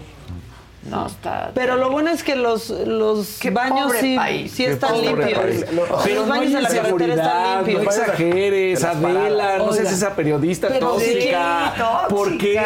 Pero si te estás haciendo pipí de miedo, vas a ir a un baño que está limpio y que no te van a cobrar en Veracruz. Y no es cierto, O no sea, están limpios. Y algunos sí te Mentimos, cobran. o sea, solo es, solo es un momento, es sí una te campaña. cobran por el papel de cobran. baño. Sí, de a peso el cuadrito. De a peso el cuadrito. De a peso el cuadrito, oye. Alejandra Rojas dice. Bello día, banda, los amo. Señora Adela, guapísima. Maca, me encanta tu gracias. suéter. ¿Me lo regalas? Fauci Dani, los hombres guapos, más de un año con ustedes. Ay, gracias. Este, te lo presto cuando quieras, con gusto. Oye, por cierto, hicimos un compromiso y no sabemos No qué ha sucedido cumplido. el viernes ¿Qué pasado. Nosotros No, tres. porque no nos ¿qué? avisaron. Porque no nos No nos avisaron. avisaron. Comprometimos Ah, sí, ayuda. A niños. Les íbamos a regalar útiles escolares con buenas calificaciones que nos mandaran. Ah, Dijimos, ¿qué ha pasado? Y dijimos que seguro tú te ibas a trepar a Claro, una mochila. claro. Entonces, que nos manden la calificación del chamaco. Sí, quedamos en eso. Cada uno adopta un chamaco. Cada uno. Ya arrancó la escuela, entonces. Que nos dijeran lo que más necesitaban, sí. Unos tenis o la mochila o algo de los útiles. Igual ya ahorita de los útiles Pues no a lo aplica el los pantalón del uniforme Pero o lo que sí, con sí. cosas del uniforme o así, yo sé de mamás que están bajando la bastilla del año pasado, pues igual le ayudamos a que sea nuevo el Pues uniforme. sí, pues sí. O que tenga otro. Exacto, que Exactamente. tenga otro también, ¿no? Oigan, pues sí supieron de lo que ocurrió con los hijos de la periodista Matilde Obregón, ¿no? Que estaban en el. Valle de Bravo y una propiedad, en su una de sus propiedades privadas, propiedades privadas, una de sus propiedades, perdón, se desplomó el balcón y cayó sobre varias personas, entre ellas estaban pues, dos hijos de, bueno, los gemelos de Matilde Obregón, y falleció uno de ellos, Paco, y el otro sobrevivió. Sí, se cayó, se desplomó el balcón. El Matilde valle. no había dicho nada, pero bueno, ya, ya se, ahora sí que ya se manifestó. ¿El balcón? balcón. Estaban En el que estaban. en- exacto, este, entonces se desploma y se fallece uno de ellos, el otro estaba grave, pero ya está bien, está en el hospital, pero ya está fuera de peligro, son gemelos. Y había un, un par de amigos más, al parecer tres personas más, dicen que era la hija de Enrique Burak, que también es amiga de los gemelos y que estaban ahí. Y bueno, pues un abrazo a Matilde Vergón. Lo que pasa es que no había puesto ella nada en los medios, no había dicho nada y se manifestó con un bonito mensaje que dice nuestro profundo agradecimiento a todas las personas que se han manifestado con nosotros. Afortunadamente somos una familia de fe que sabemos que nuestro amado Paco está lleno de luz y paz tomado de la mano del Creador. Gracias a nombre de Diego que ya está fuera de peligro por sus oraciones y enorme cariño. Entonces, bueno, un ¿Que no aguantó el balcón? Pues eh, sí, o sea, no, no, hay, no se sabe los pormenores, pero se desplomó y, se les cayó encima. ¿Solo ellos? O sea, Son tres, son, eran como cinco personas, o sea, Que estaban en que estaban ahí en el balcón, sí. Y se cayó. Y se cayó el balcón. Ahora, lo que- entonces, ¿Cuándo pasó esto? eso pasó el Ayer, domingo. ¿no? Ah, fue el domingo. Y ayer se supo. Y ayer se supo. Híjole, Bueno, en estos días, Matilde, sí. querida. Terrible. Uy, uy, uy. Qué horror. Bueno, De Bacar- gemelos de 29. De 29 años, sí, 29 años. Entonces, bueno, terrible. Eh, vámonos hasta Alemania en, en los temas musicales. Resulta que la policía de Berlín, bueno, la agencia de investigación de Berlín, ya detuvo la investigación que llevaba en contra del cantante de Rammstein, Tim Lindman, por agresiones sexuales. Recordarán que en mayo una chica de Irlanda dijo, a ver, este, me agredió sexualmente el vocalista de Rammstein en un show en Lituania, bueno, posterior al show en, Lit- en Lituania. Y habló incluso de toda una logística para reclutar mujeres y fans para que se seleccionaran y las llevaran con el cantante a shows exclusivos, antes de los conciertos y post los conciertos. Pues este, ella dijo que la habían drogado, la habían llevado a uno de estos shows, que él intentó hacer un par de cosas con ella, ella dijo no, se pudo ir, no pasó nada, pero decían que habían varias mujeres que también tenían que hablar algo al respecto. Y pues resulta que sí, la policía de Berlín las interrogó, pero no encontraron elementos para determinar que hubiera esta operación logística y que el cantante hubiera abusado sexualmente de algunas de sus fans. Entonces, pues salió libre. Les costó algunos shows en Alemania y sí tuvieron que hacer un par de, de pausas en su gira. Pero bueno, al parecer ya salió libre el cantante.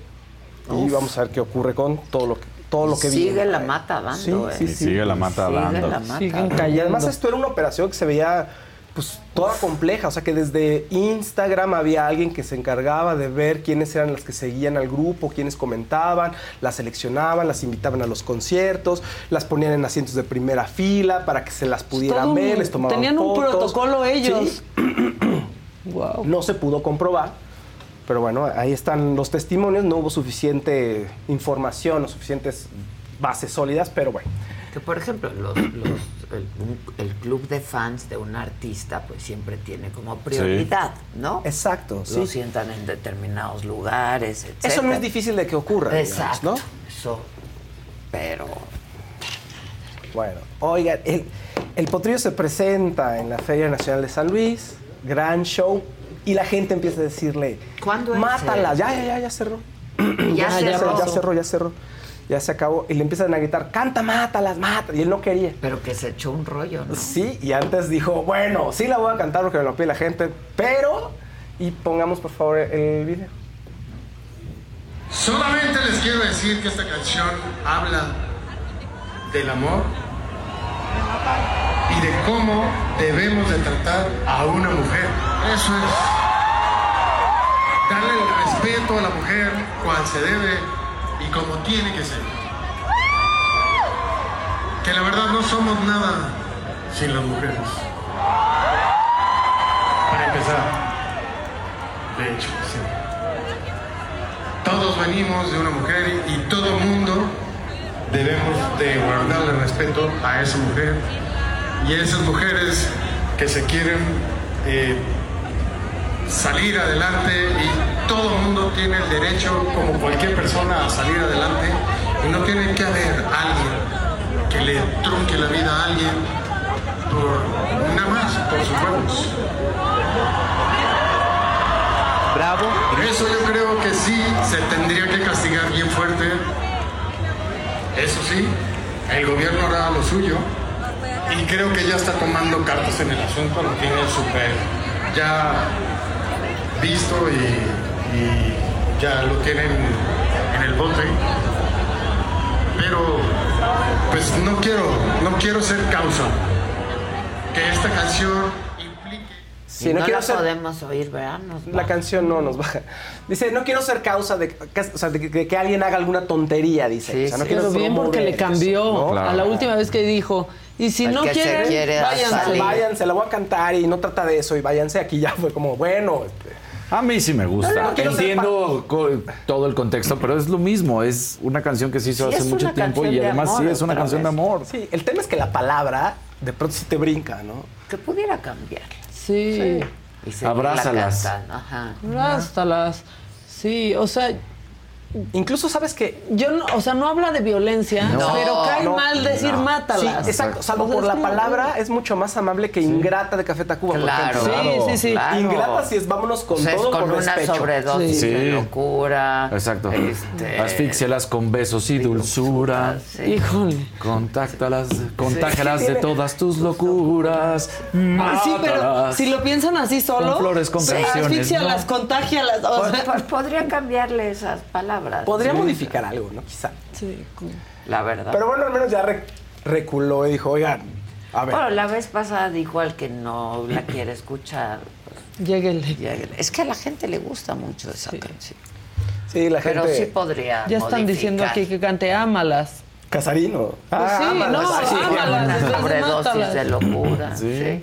Pues sí, sí. más cuando se ha romantizado el crimen pasional, por ejemplo. Sí, no, eso no, sí es no, verdad. No, no, no, Es claro. no, la mató por amor, ¿no? no Sí, no, podía no. con sus Es que eso ya, ya no se tipifica así, además. Ajá, O sea, ya es no. por eso, porque era romantizar el tema, o sea, crimen pasional, que Sí, tenía no, tanto amor desbordado. Si no cabía de amor, la no tuvo que matar. o sea, O que que- se muera él de amor. O también como, no, ese argumento que era, no es que murió por un lío de faldas. No, no, no, no. Sí, que No, andaba, no, no, ¿cuál andaba lío de- con alguien que no debía, Sí, otro marido no. llegó, lo mató. O sea, son, son costumbres, usos y costumbres que no están bien, ¿no? Pues sí. Pero bueno, y pues que ya está. no son ni usos ni costumbres. No, ya no deben ser así, no. evidentemente. Y considero que fácilmente puede cambiar la palabra. Sí, aquí ya le están sacando frases y también dice, usa una daga si prefieres. Sí, pues es que sí. Pues sí. Pues sí. Usa una daga. que- Y no me usan una daga. No. Una draga tal vez, pero... daga no. Oye, bueno, ¿qué más? ten- ¿Tenemos tiempo de una? Sí. Ayer que no, ay, perdón, te voy a poner a, a André. Te mando la liga de nuevo. Es que, a ver, no pudimos poner el video donde eh, Cristian eh, tiene sus outfits del Cristian Chávez de RBD Ah. tiene unos outfits en su concier- en sus conciertos. Y que han causado Ajá, mucho escándalo. Quería que ¿verdad? los viéramos y los platicaran ustedes. Creo que, a ver, todo bien con él, está increíble que lo haga, pero mucha gente que no es fan, ya sabes, pues genera polémica y genera misoginia. Entonces, A ver, quiero Pues ver. a ver, ta- deja, déjaselo, te paso ahorita la liga, Andrés, y para, es, es la de ayer, si no sé si la tenga. Y lo puedes bajar. de Bueno, en lo que la mandas, ¿qué más dice la banda? Chava Rock dice, o sea que si digo muero por un chicharrón preparado, ¿significa que No, los deliciosísimos no chicharrones son mortales? No. No, no, No, es que es luego así. digan de, pues ya no se puede decir nada. Acá en Querétaro No, cantó y no hubo pedo, eso. dice Jorge. Este, Mariana. Hubo pero no se con- en la música de Peso Pluma. Eso es cierto también. Mariana Absalón dice, pero no se indignan con la violencia en la música de Peso Pluma. O de otros, no tiene que ser nada más Peso Pluma, ¿no? De otros. Sí, sí, sí. No, yo sí, o sea, y cómo canta al Tusi, por ejemplo, a la cocaína rosa y todo, y ahí andan todos cantando de pistolas y de Exacto. drogas. Sí, hay muchas violencias en todas las canciones, pero hay unas más, hay unas que llegan más que otras, ¿estás de acuerdo? Hay unas que Sí. sí, que sí brincan y a veces uno se queja y otras que no. Víctor Villegas quiere muchísimo decirte que estás guapísimo. Ay, muchas gracias, Yo soy Víctor Villegas. Muchas Y un gracias. verdecito de Pati Díaz. Adela, gracias por la transmisión de ayer con Natalia Jiménez. ¿Qué Hicieron tal buena estuvo? mancuerna, súper divertida. No traes-. Es que ¿No son traes la- lo máximo. Sí, ¿Destacados? Chalini, Ponemos los destacados de Natalia. Es que sí nos me reímos. encantó. Antes Oye, de las faldas de Cristian. Es muy Y aparte canta. Canta voz espectacular. tiene Y contigo mujer. se abre y se abre Este, increíble. les digo que empezó muy... Recatada. Ay, no, ya se fue de Pero le faltó, dice Pero que- se va hidratando. Se va- No, no tomamos. No tomó ayer. No. Tra- traía un medicamento. Medicamento, así le De dice. la insulina. Ahora resulta que anda en tratamiento, Natalia. A ver. A ver, imítame como... ¿Qué acentito tengo? A ver. ¿Qué, ¿Quieres que te invite? Sí, a ver. No manches, Adela, no te puedes. ¿Cómo te voy a imitar? ¡Qué El pena! acentito. Así, el acentito. Oh, ese. No manches, Natalia. Déjale ver. Me frené a tiempo. Muy perra. Soy muy graciosa. Y Claro, ti sí. es muy graciosa. Tú me imitas a mí. tía. Es muy graciosa, ¿eh? Te voy a imitar yo a ti, tú a mí ahora. ¿Qué pasa, tía? joder? Es que se mimetiza uno. Mimetiza. No, se mimetiza uno. Ay, al menos lo dice bien. Yo, para mí, la pandemia fue maravillosa. ¿Verdad? ¿Qué, qué hiciste? ¿Dónde Me la- divorcié. Ah, justo te divorciaste en la pandemia. ¿Durante? Durante la pandemia. Pedí el divorcio un 28 de abril Ok. de 2020. ¿Viviendo con él o ya Eh, no? Sí, sí, ya estábamos, estábamos viviendo juntos. ¿Seguían- Sí, quiénes? y ahí le- él y yo. y- ¿Seguían ahí- viviendo juntos? Sí, ahí le sirvieron. ¿Y qué le dijiste? ¿Ya?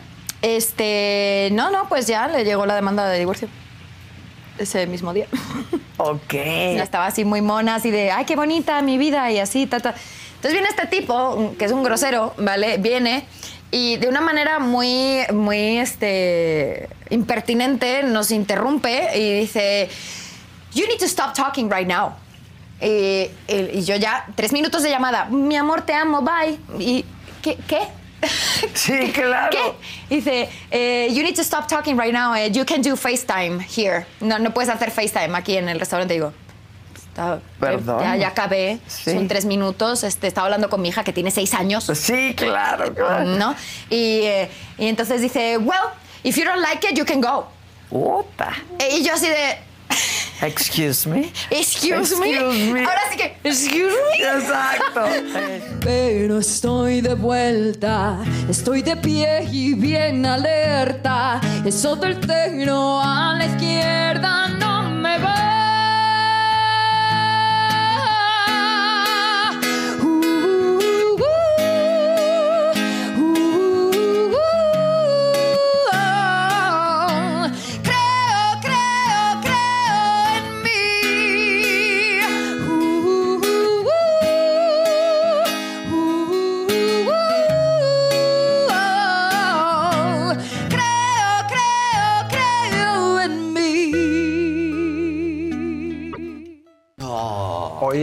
Oye, Aplausos. Sí. Oye, ¿y qué onda con, con esta niña que encontró en, en redes que canta sus Sí, canciones? y le pregunté, le pregunté, le pregunté. No dejen de ver la entrevista. La verdad es pura risa. Pura risa. Pura risa. Sí, se notó. Sí, se Sí. notó. Muy pura risa. divertida, muy divertida. Van a pasar un momento muy, muy agradable, la verdad.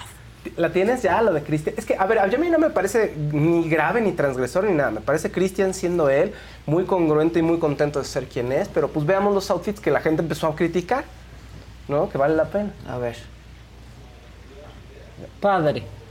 Este es muy Sam Smith, un poco. Tampoco está transgresor, tampoco brinca Pero tanto, ¿no? criticaron los que no fueron a verlo. Sí, O sea, claro, los que no lo quieren. Pues, o sea. ¿Qué tiene ese? Nada más, nada, nada más no se pusía con una camisa debajo. Y el primero es un- uno parecido al que usó Sam Smith. Sam Smith se ve mucho más y es- provocador. o sea, ¿qué, qué no quieren? Nada. O sea, esos ¿Qué son, no los, que- les esos- gustó? esos son los outfits que ha estado llevando y lo critican, ¿no?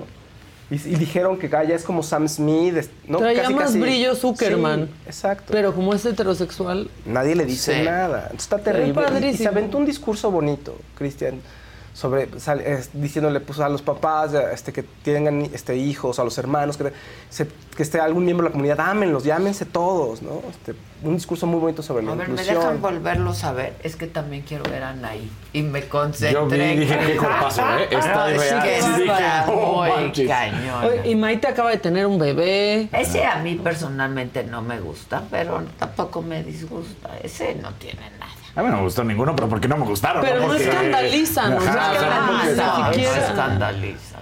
O sea, a mí porque se me hicieron feos. Vela, ¿no? vela, vela, está. Sí, sí, sí, dices que... No, Anaí. Dios se ve- Qué bárbaro. Y sabes que todavía tiene problemas, ¿eh? Con el oído. Me contó su marido Sí. en la entrevista que hicimos en Solo con Adela, me contó que todavía tiene problemas con el oído. Pues sí, RBD Y que hace mucho ejercicio. Oye, pero además ahí lo quieren a él por ella. Ahí sí que Le él a gritaban presidente ¿eh? en Sí. el Sí. concierto Sí. En El Paso, Texas. Sí, pues felicidades RBD, qué fenómeno. Y la verdad la gente los quiere mucho. Y qué, Qué, qué bueno, qué fenómeno. bueno. Sí. Y no me escandaliza en lo absoluto, No. Cristian. Y qué no me gustan, pero no me escandalizan. Y qué bueno que lo haya hecho público. no son qué bueno ni atrevidos. Podría ir más son padre. atrevidos. Ajá, o sea, Mucho más podría padre. provocar tantito Sí, yo por eso digo, a mí no me gustan por- porque están feos, no Sí. porque digas... Y, y él muy congruente y creo que manda un bonito mensaje, ¿no? Y cuando, en el momento en que lo hizo público, que abrió la parte de su orientación, pues qué bueno, porque va a haber mucha gente, hay mucha gente que se identifica con él o ya se identificaba con él y le da más gusto ahora, ¿no? Identificarse con él. Entonces, bueno, pues ahora sí que triunfo RBD y qué bonito. Carlos GS2 dice, Paulina Rubio habla más como española que Natalia. Sí. Sí, Sí, claro. Claro. Ya vi la portada del Vogue. ¿La tienen? A ver, la portada del Vogue es una historia a dos tiempos.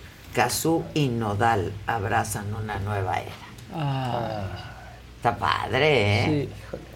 ¿Y vieron la portada de la ¿Cómo se ha quién? compuesto Nodal? Sí, ah, sí. Nodal se ve más guapo con cada novia que estrena. Sí. Sí. ¿Cu- ¿Qué trae el quién?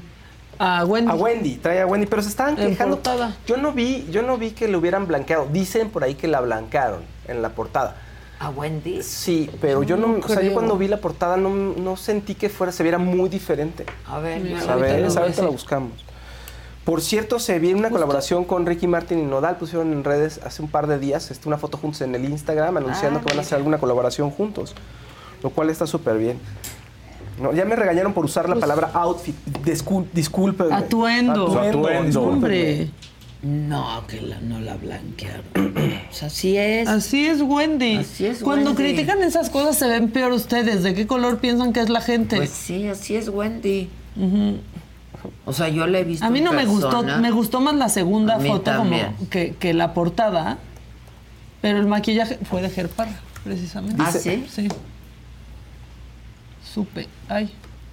Ahí está. ¿Supiste? Me contaron.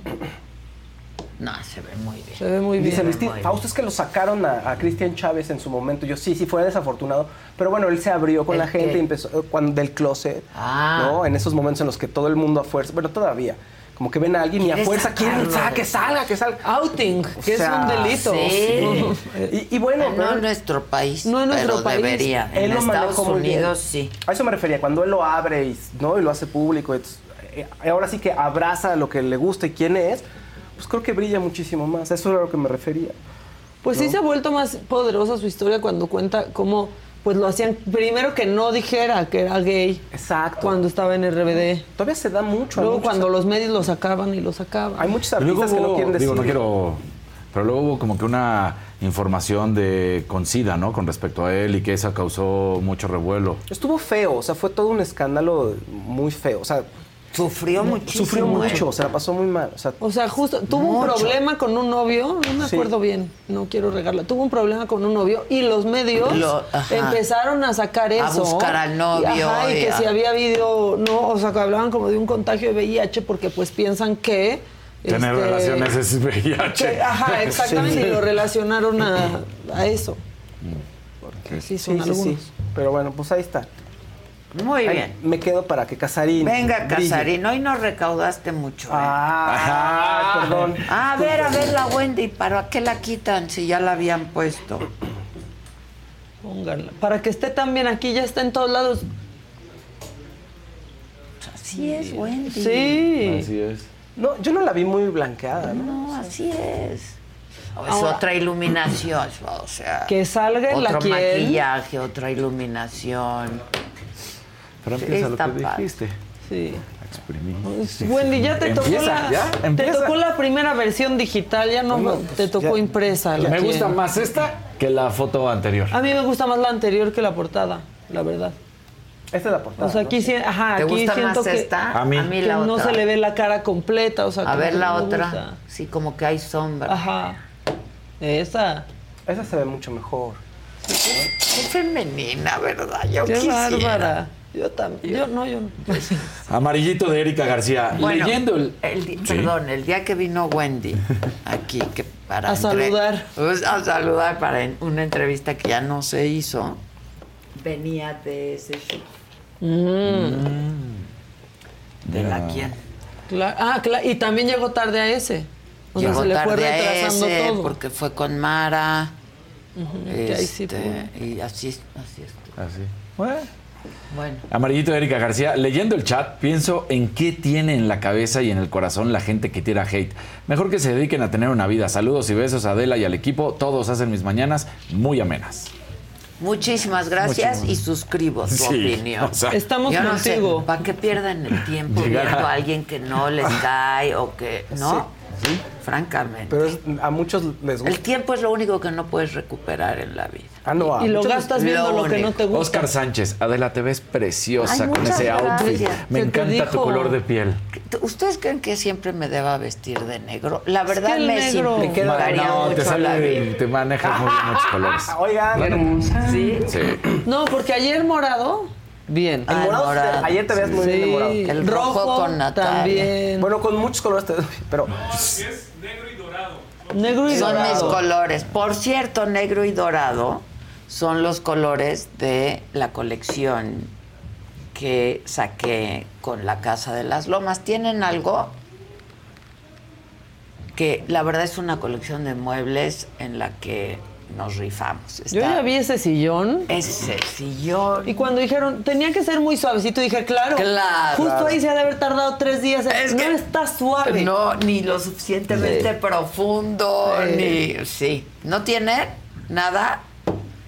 Sí, sí, sí. Este, Que son mis colores negro y dorado, la verdad. Pero me gusta el plateado, no sé, no sé. Manejas Pero, mucho. pero la verdad, si me vistiera siempre de negro, ya sería un gran alivio. Al pero estilo no. Gus. Gus, Al Gus, estilo Gus. sí.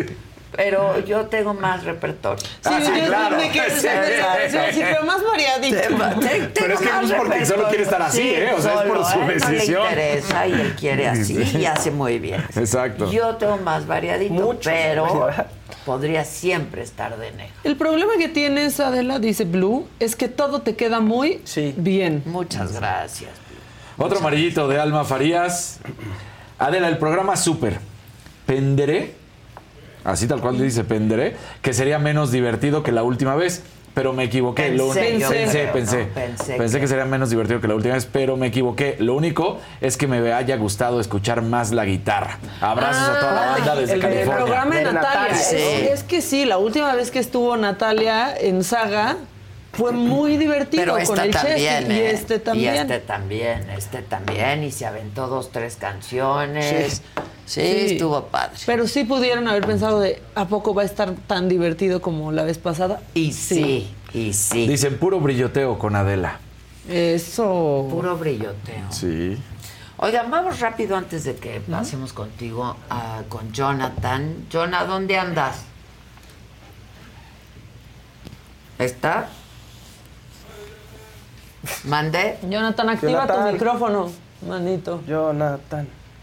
Es que les comentaba yo al principio que hoy era el Día Internacional de las Víctimas de Desaparición Forzada. En nuestro país hay más de 111 mil personas desaparecidas y hoy pues muchas familias eh, saldrán a las calles de todo el país, de todo el país, eh, pues justo en protesta, en demanda de luto buscando a sus desaparecidos. Jonathan, ¿tú dónde estás?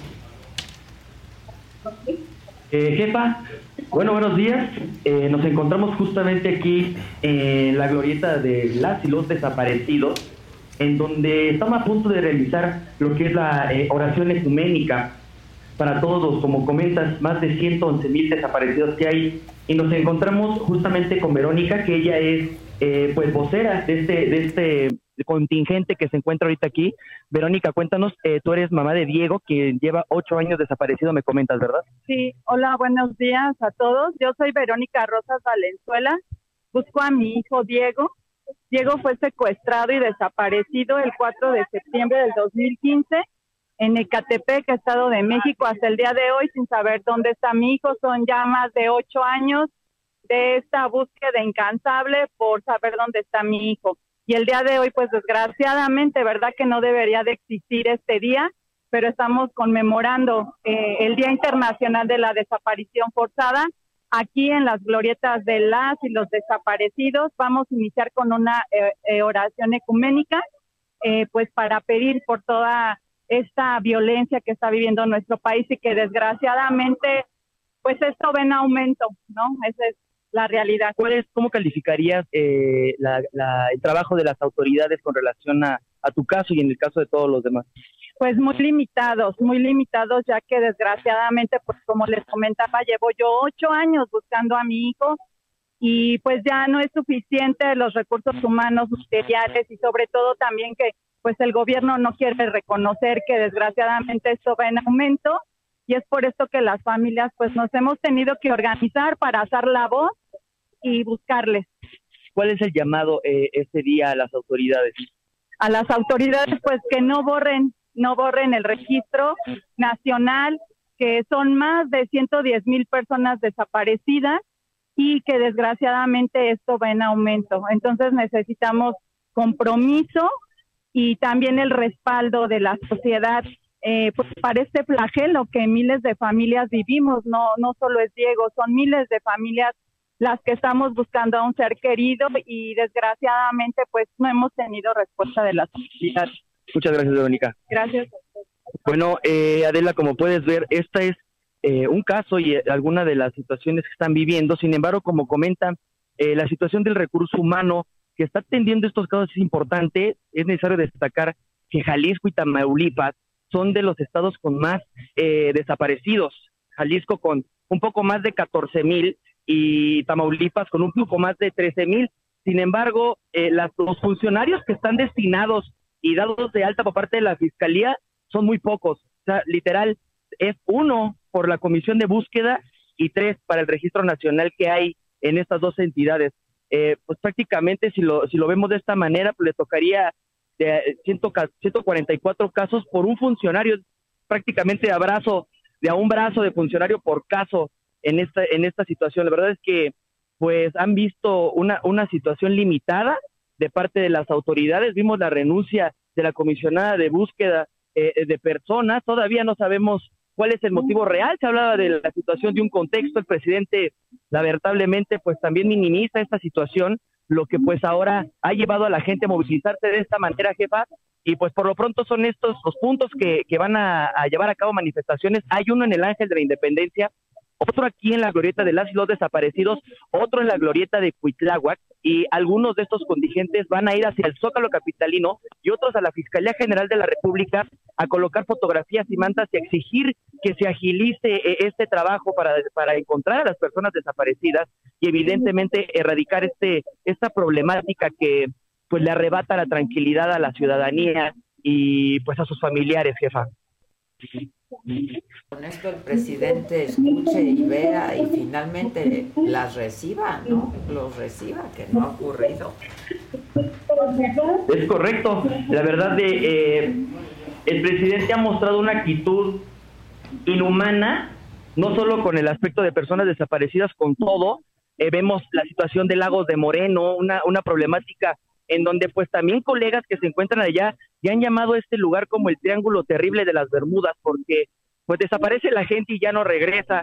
Entonces, es lamentable que desde el, desde el gobierno, desde una situación complicada, se, se mantenga una indiferencia desde el discurso y desde el actuar político, jefa. La verdad, pues no sorprende que una persona de esa capacidad sea tan inhumano y pues solamente la gente sale sale a manifestarse de esta forma.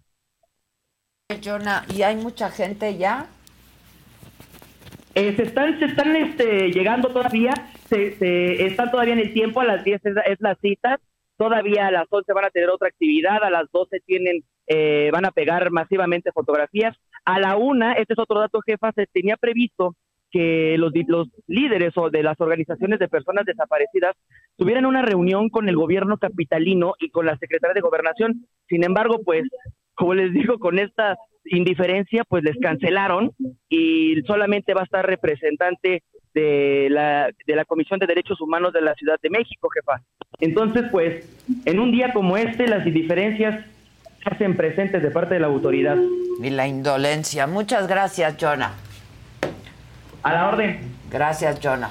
¿Por qué estaba la imagen temblando del Jonah? Porque tiene pulsos maraqueros. Ya hasta dijeron aquí que hay que cooperarle no, para un no tripié. Creo que es eso. Estaba emocionado porque estaba en vivo. Sí. No creo. Sí. Estaba Sí. demasiado. Se lo, he se lo he dicho varias veces. Sí, sí, sí, es el- sí, sí es. Tiene El pulso. Está raro, pero sí tiembla mucho. Se Sí. pone nerviosa, ¿no? No, Sí, cállate. anda crudo. Así, así, muerte en vivo. Muerte en vivo. No, no, No, no, no. No, espérense. No, ese déjenmelo. Verdecito de Macbeth Hamlet. Gracias por hacer mis mañanas más amenas, un informativo objetivo, pero sobre todo divertido y entretenido. Muchas gracias. Venga, Casarín. Venga. Muerte Sí, en vivo. Chinga, chinga, chinga. Bueno, sigue la matando, A ver, el mundo prácticamente está del lado de Jenny Hermoso. ¿Sigue sin comer su mami? Sigue sin comer su mami. Ay, que ahora pidió que se rote, ¿no? Que la familia, creo que no le gusta a ella quedarse sin comer y ya pidió que, ¿por qué no se va rotando la Ah, hermana, la prima? Y entonces. Ah, hay un que- que- intermitente. Que, que- que sea. Entonces. Ya vio que no eh, va a ser tan fácil. Pues empieza a ver esta situación. Un- Échale. Empieza a ver esta situación donde están lo que son los. Eh, la gente que está con, con ella prácticamente, que son todos los atletas, todos los deportistas han mostrado su apoyo, todos los clubes de fútbol, nadie del lado deportivo ha estado a favor de Rubiales.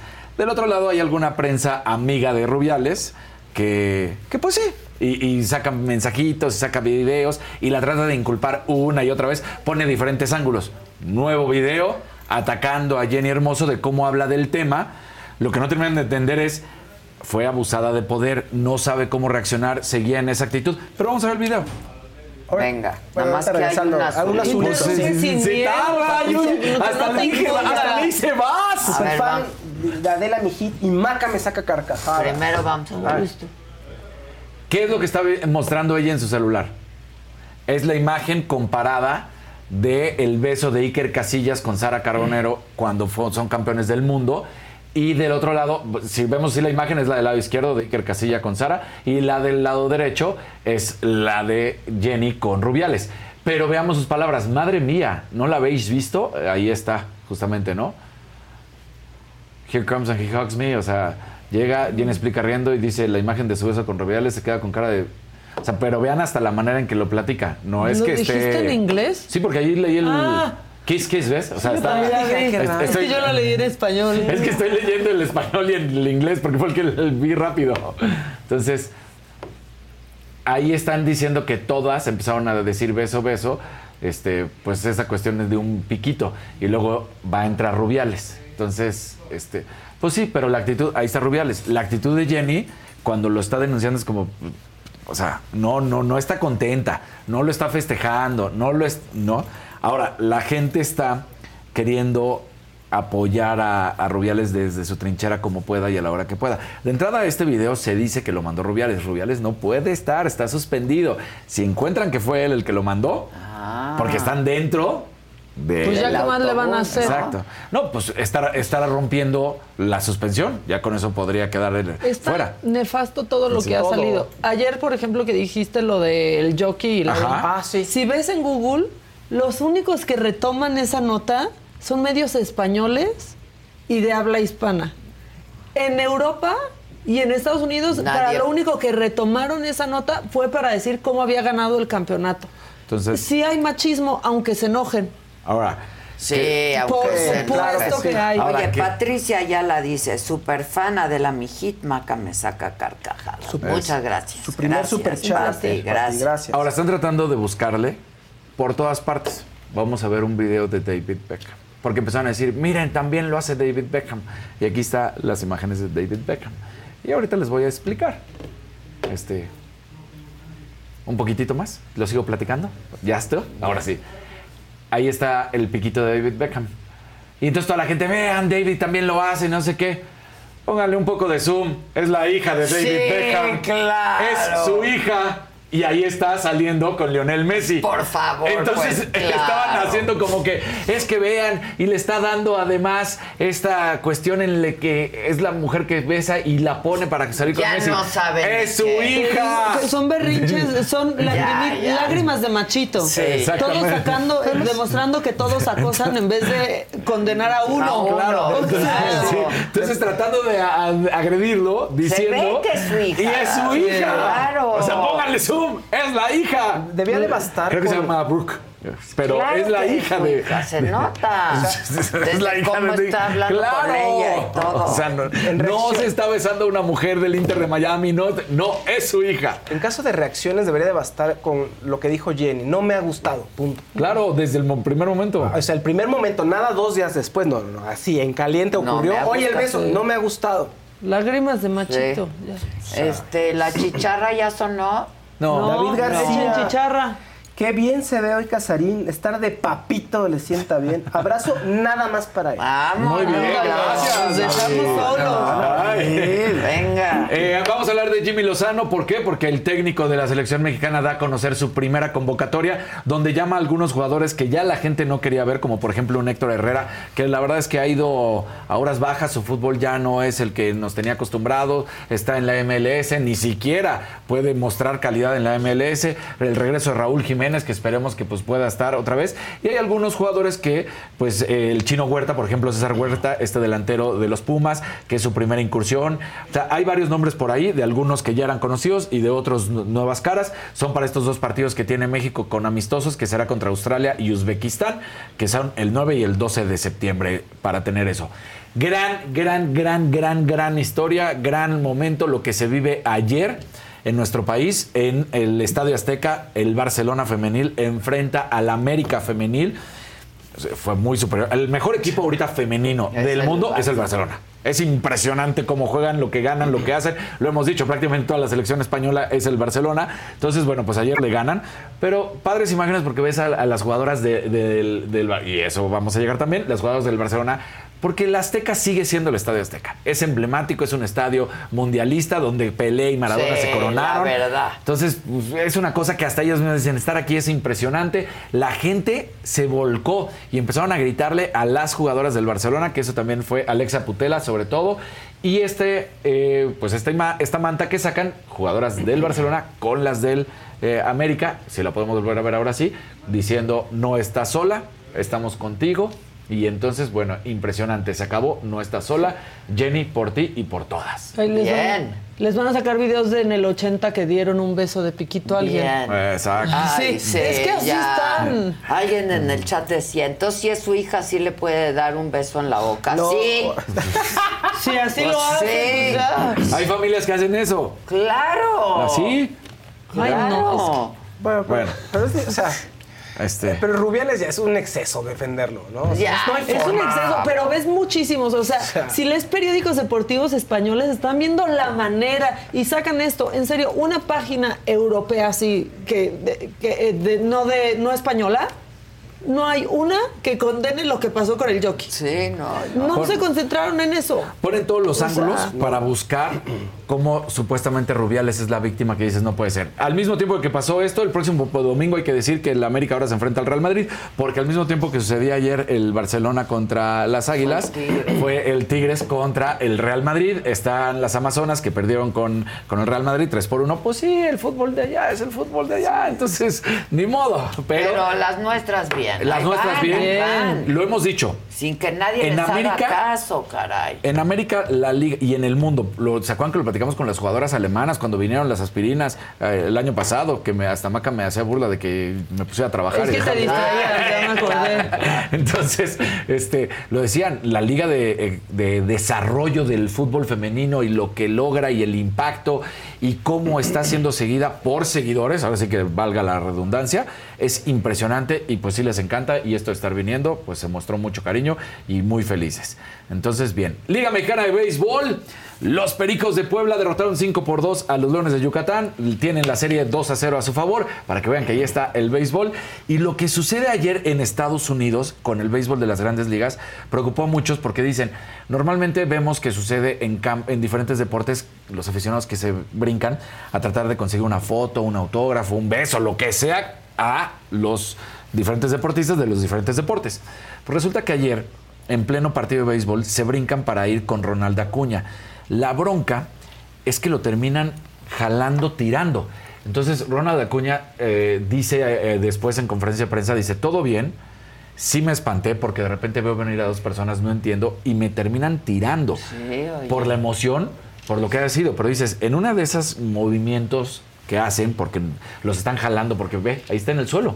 Y ahí están los otros dos tacleados. Dice, se me traba la rodilla, se me traba el pie, se me cualquier cosa y sufriría de una lesión. Entonces les dicen, por favor, No hagan eso. no hagan eso. O sea, porque también pueden poner en riesgo mi, mi carrera, mi salud. O sea, ve, ve, ve. Ahí están, ahí está, ahí está.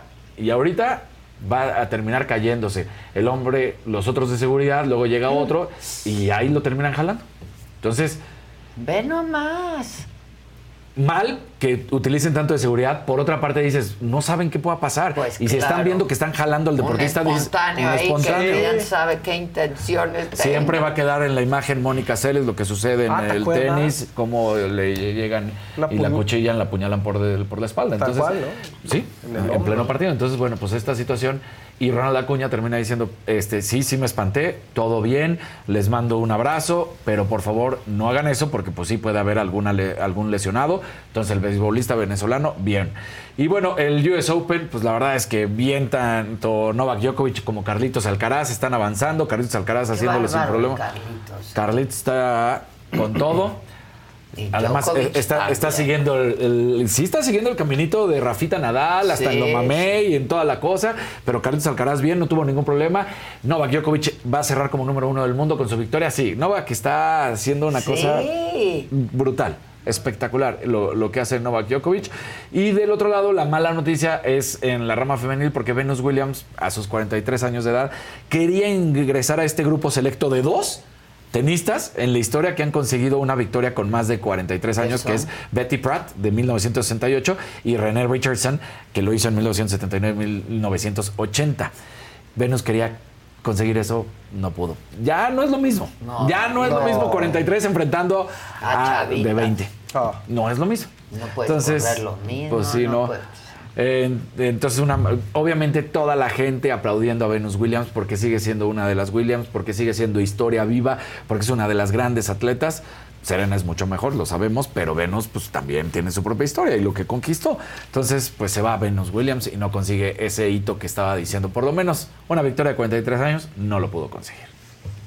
Pero llegó a a 100 partidos de eh, US Open. Entonces, eso, 100. 100, 100 Sí, partidos de US está Open. está cañón. No es cualquier cosita, y 100 enfrentamientos, dijo, ¿no? Y Serena no ha intentado eso. Serena recuerda que se retiró, ella sí, Sí, ya se retiró ya por no completo y ella ya no, ella dijo ya, hasta aquí Sí. llegamos. ¿Ya? ¿Ya? Bueno. Pues vamos a cantarle las mañanitas a A Ilan Ilan. Katz, porque hoy es su Ilan, sí, cumpleaños. Le mandamos un beso, Ilan, abrazo. te mandamos amigo. Ayer comieron. Al- sí, ayer comimos mañanitas. juntos. ¿Comieron? Sí. No, bueno, ¿Cómo no les da flojera? Neta. ¿De qué No. platican? ¿De puro deporte? De todo. De la vida, todo. de- de los De la vida, matrimonios, de de- deportes, cómo le fue en el viaje ahora.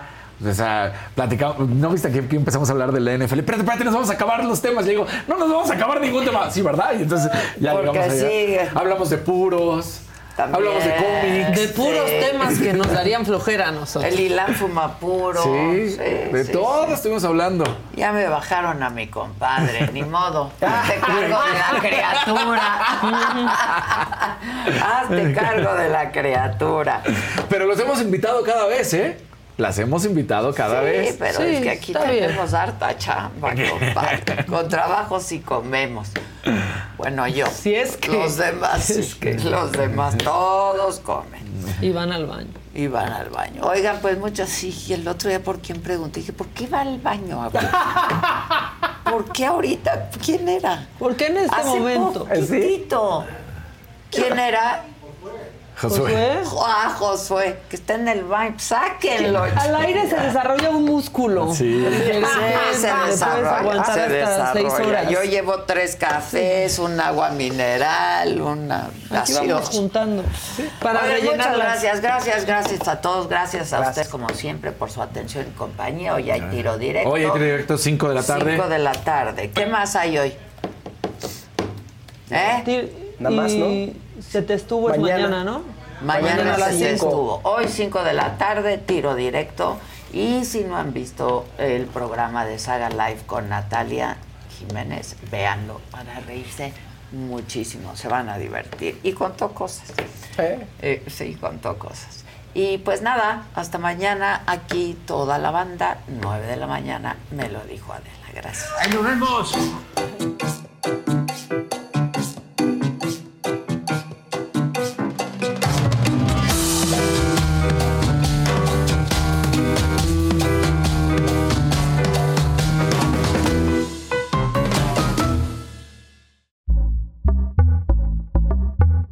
Pitaya.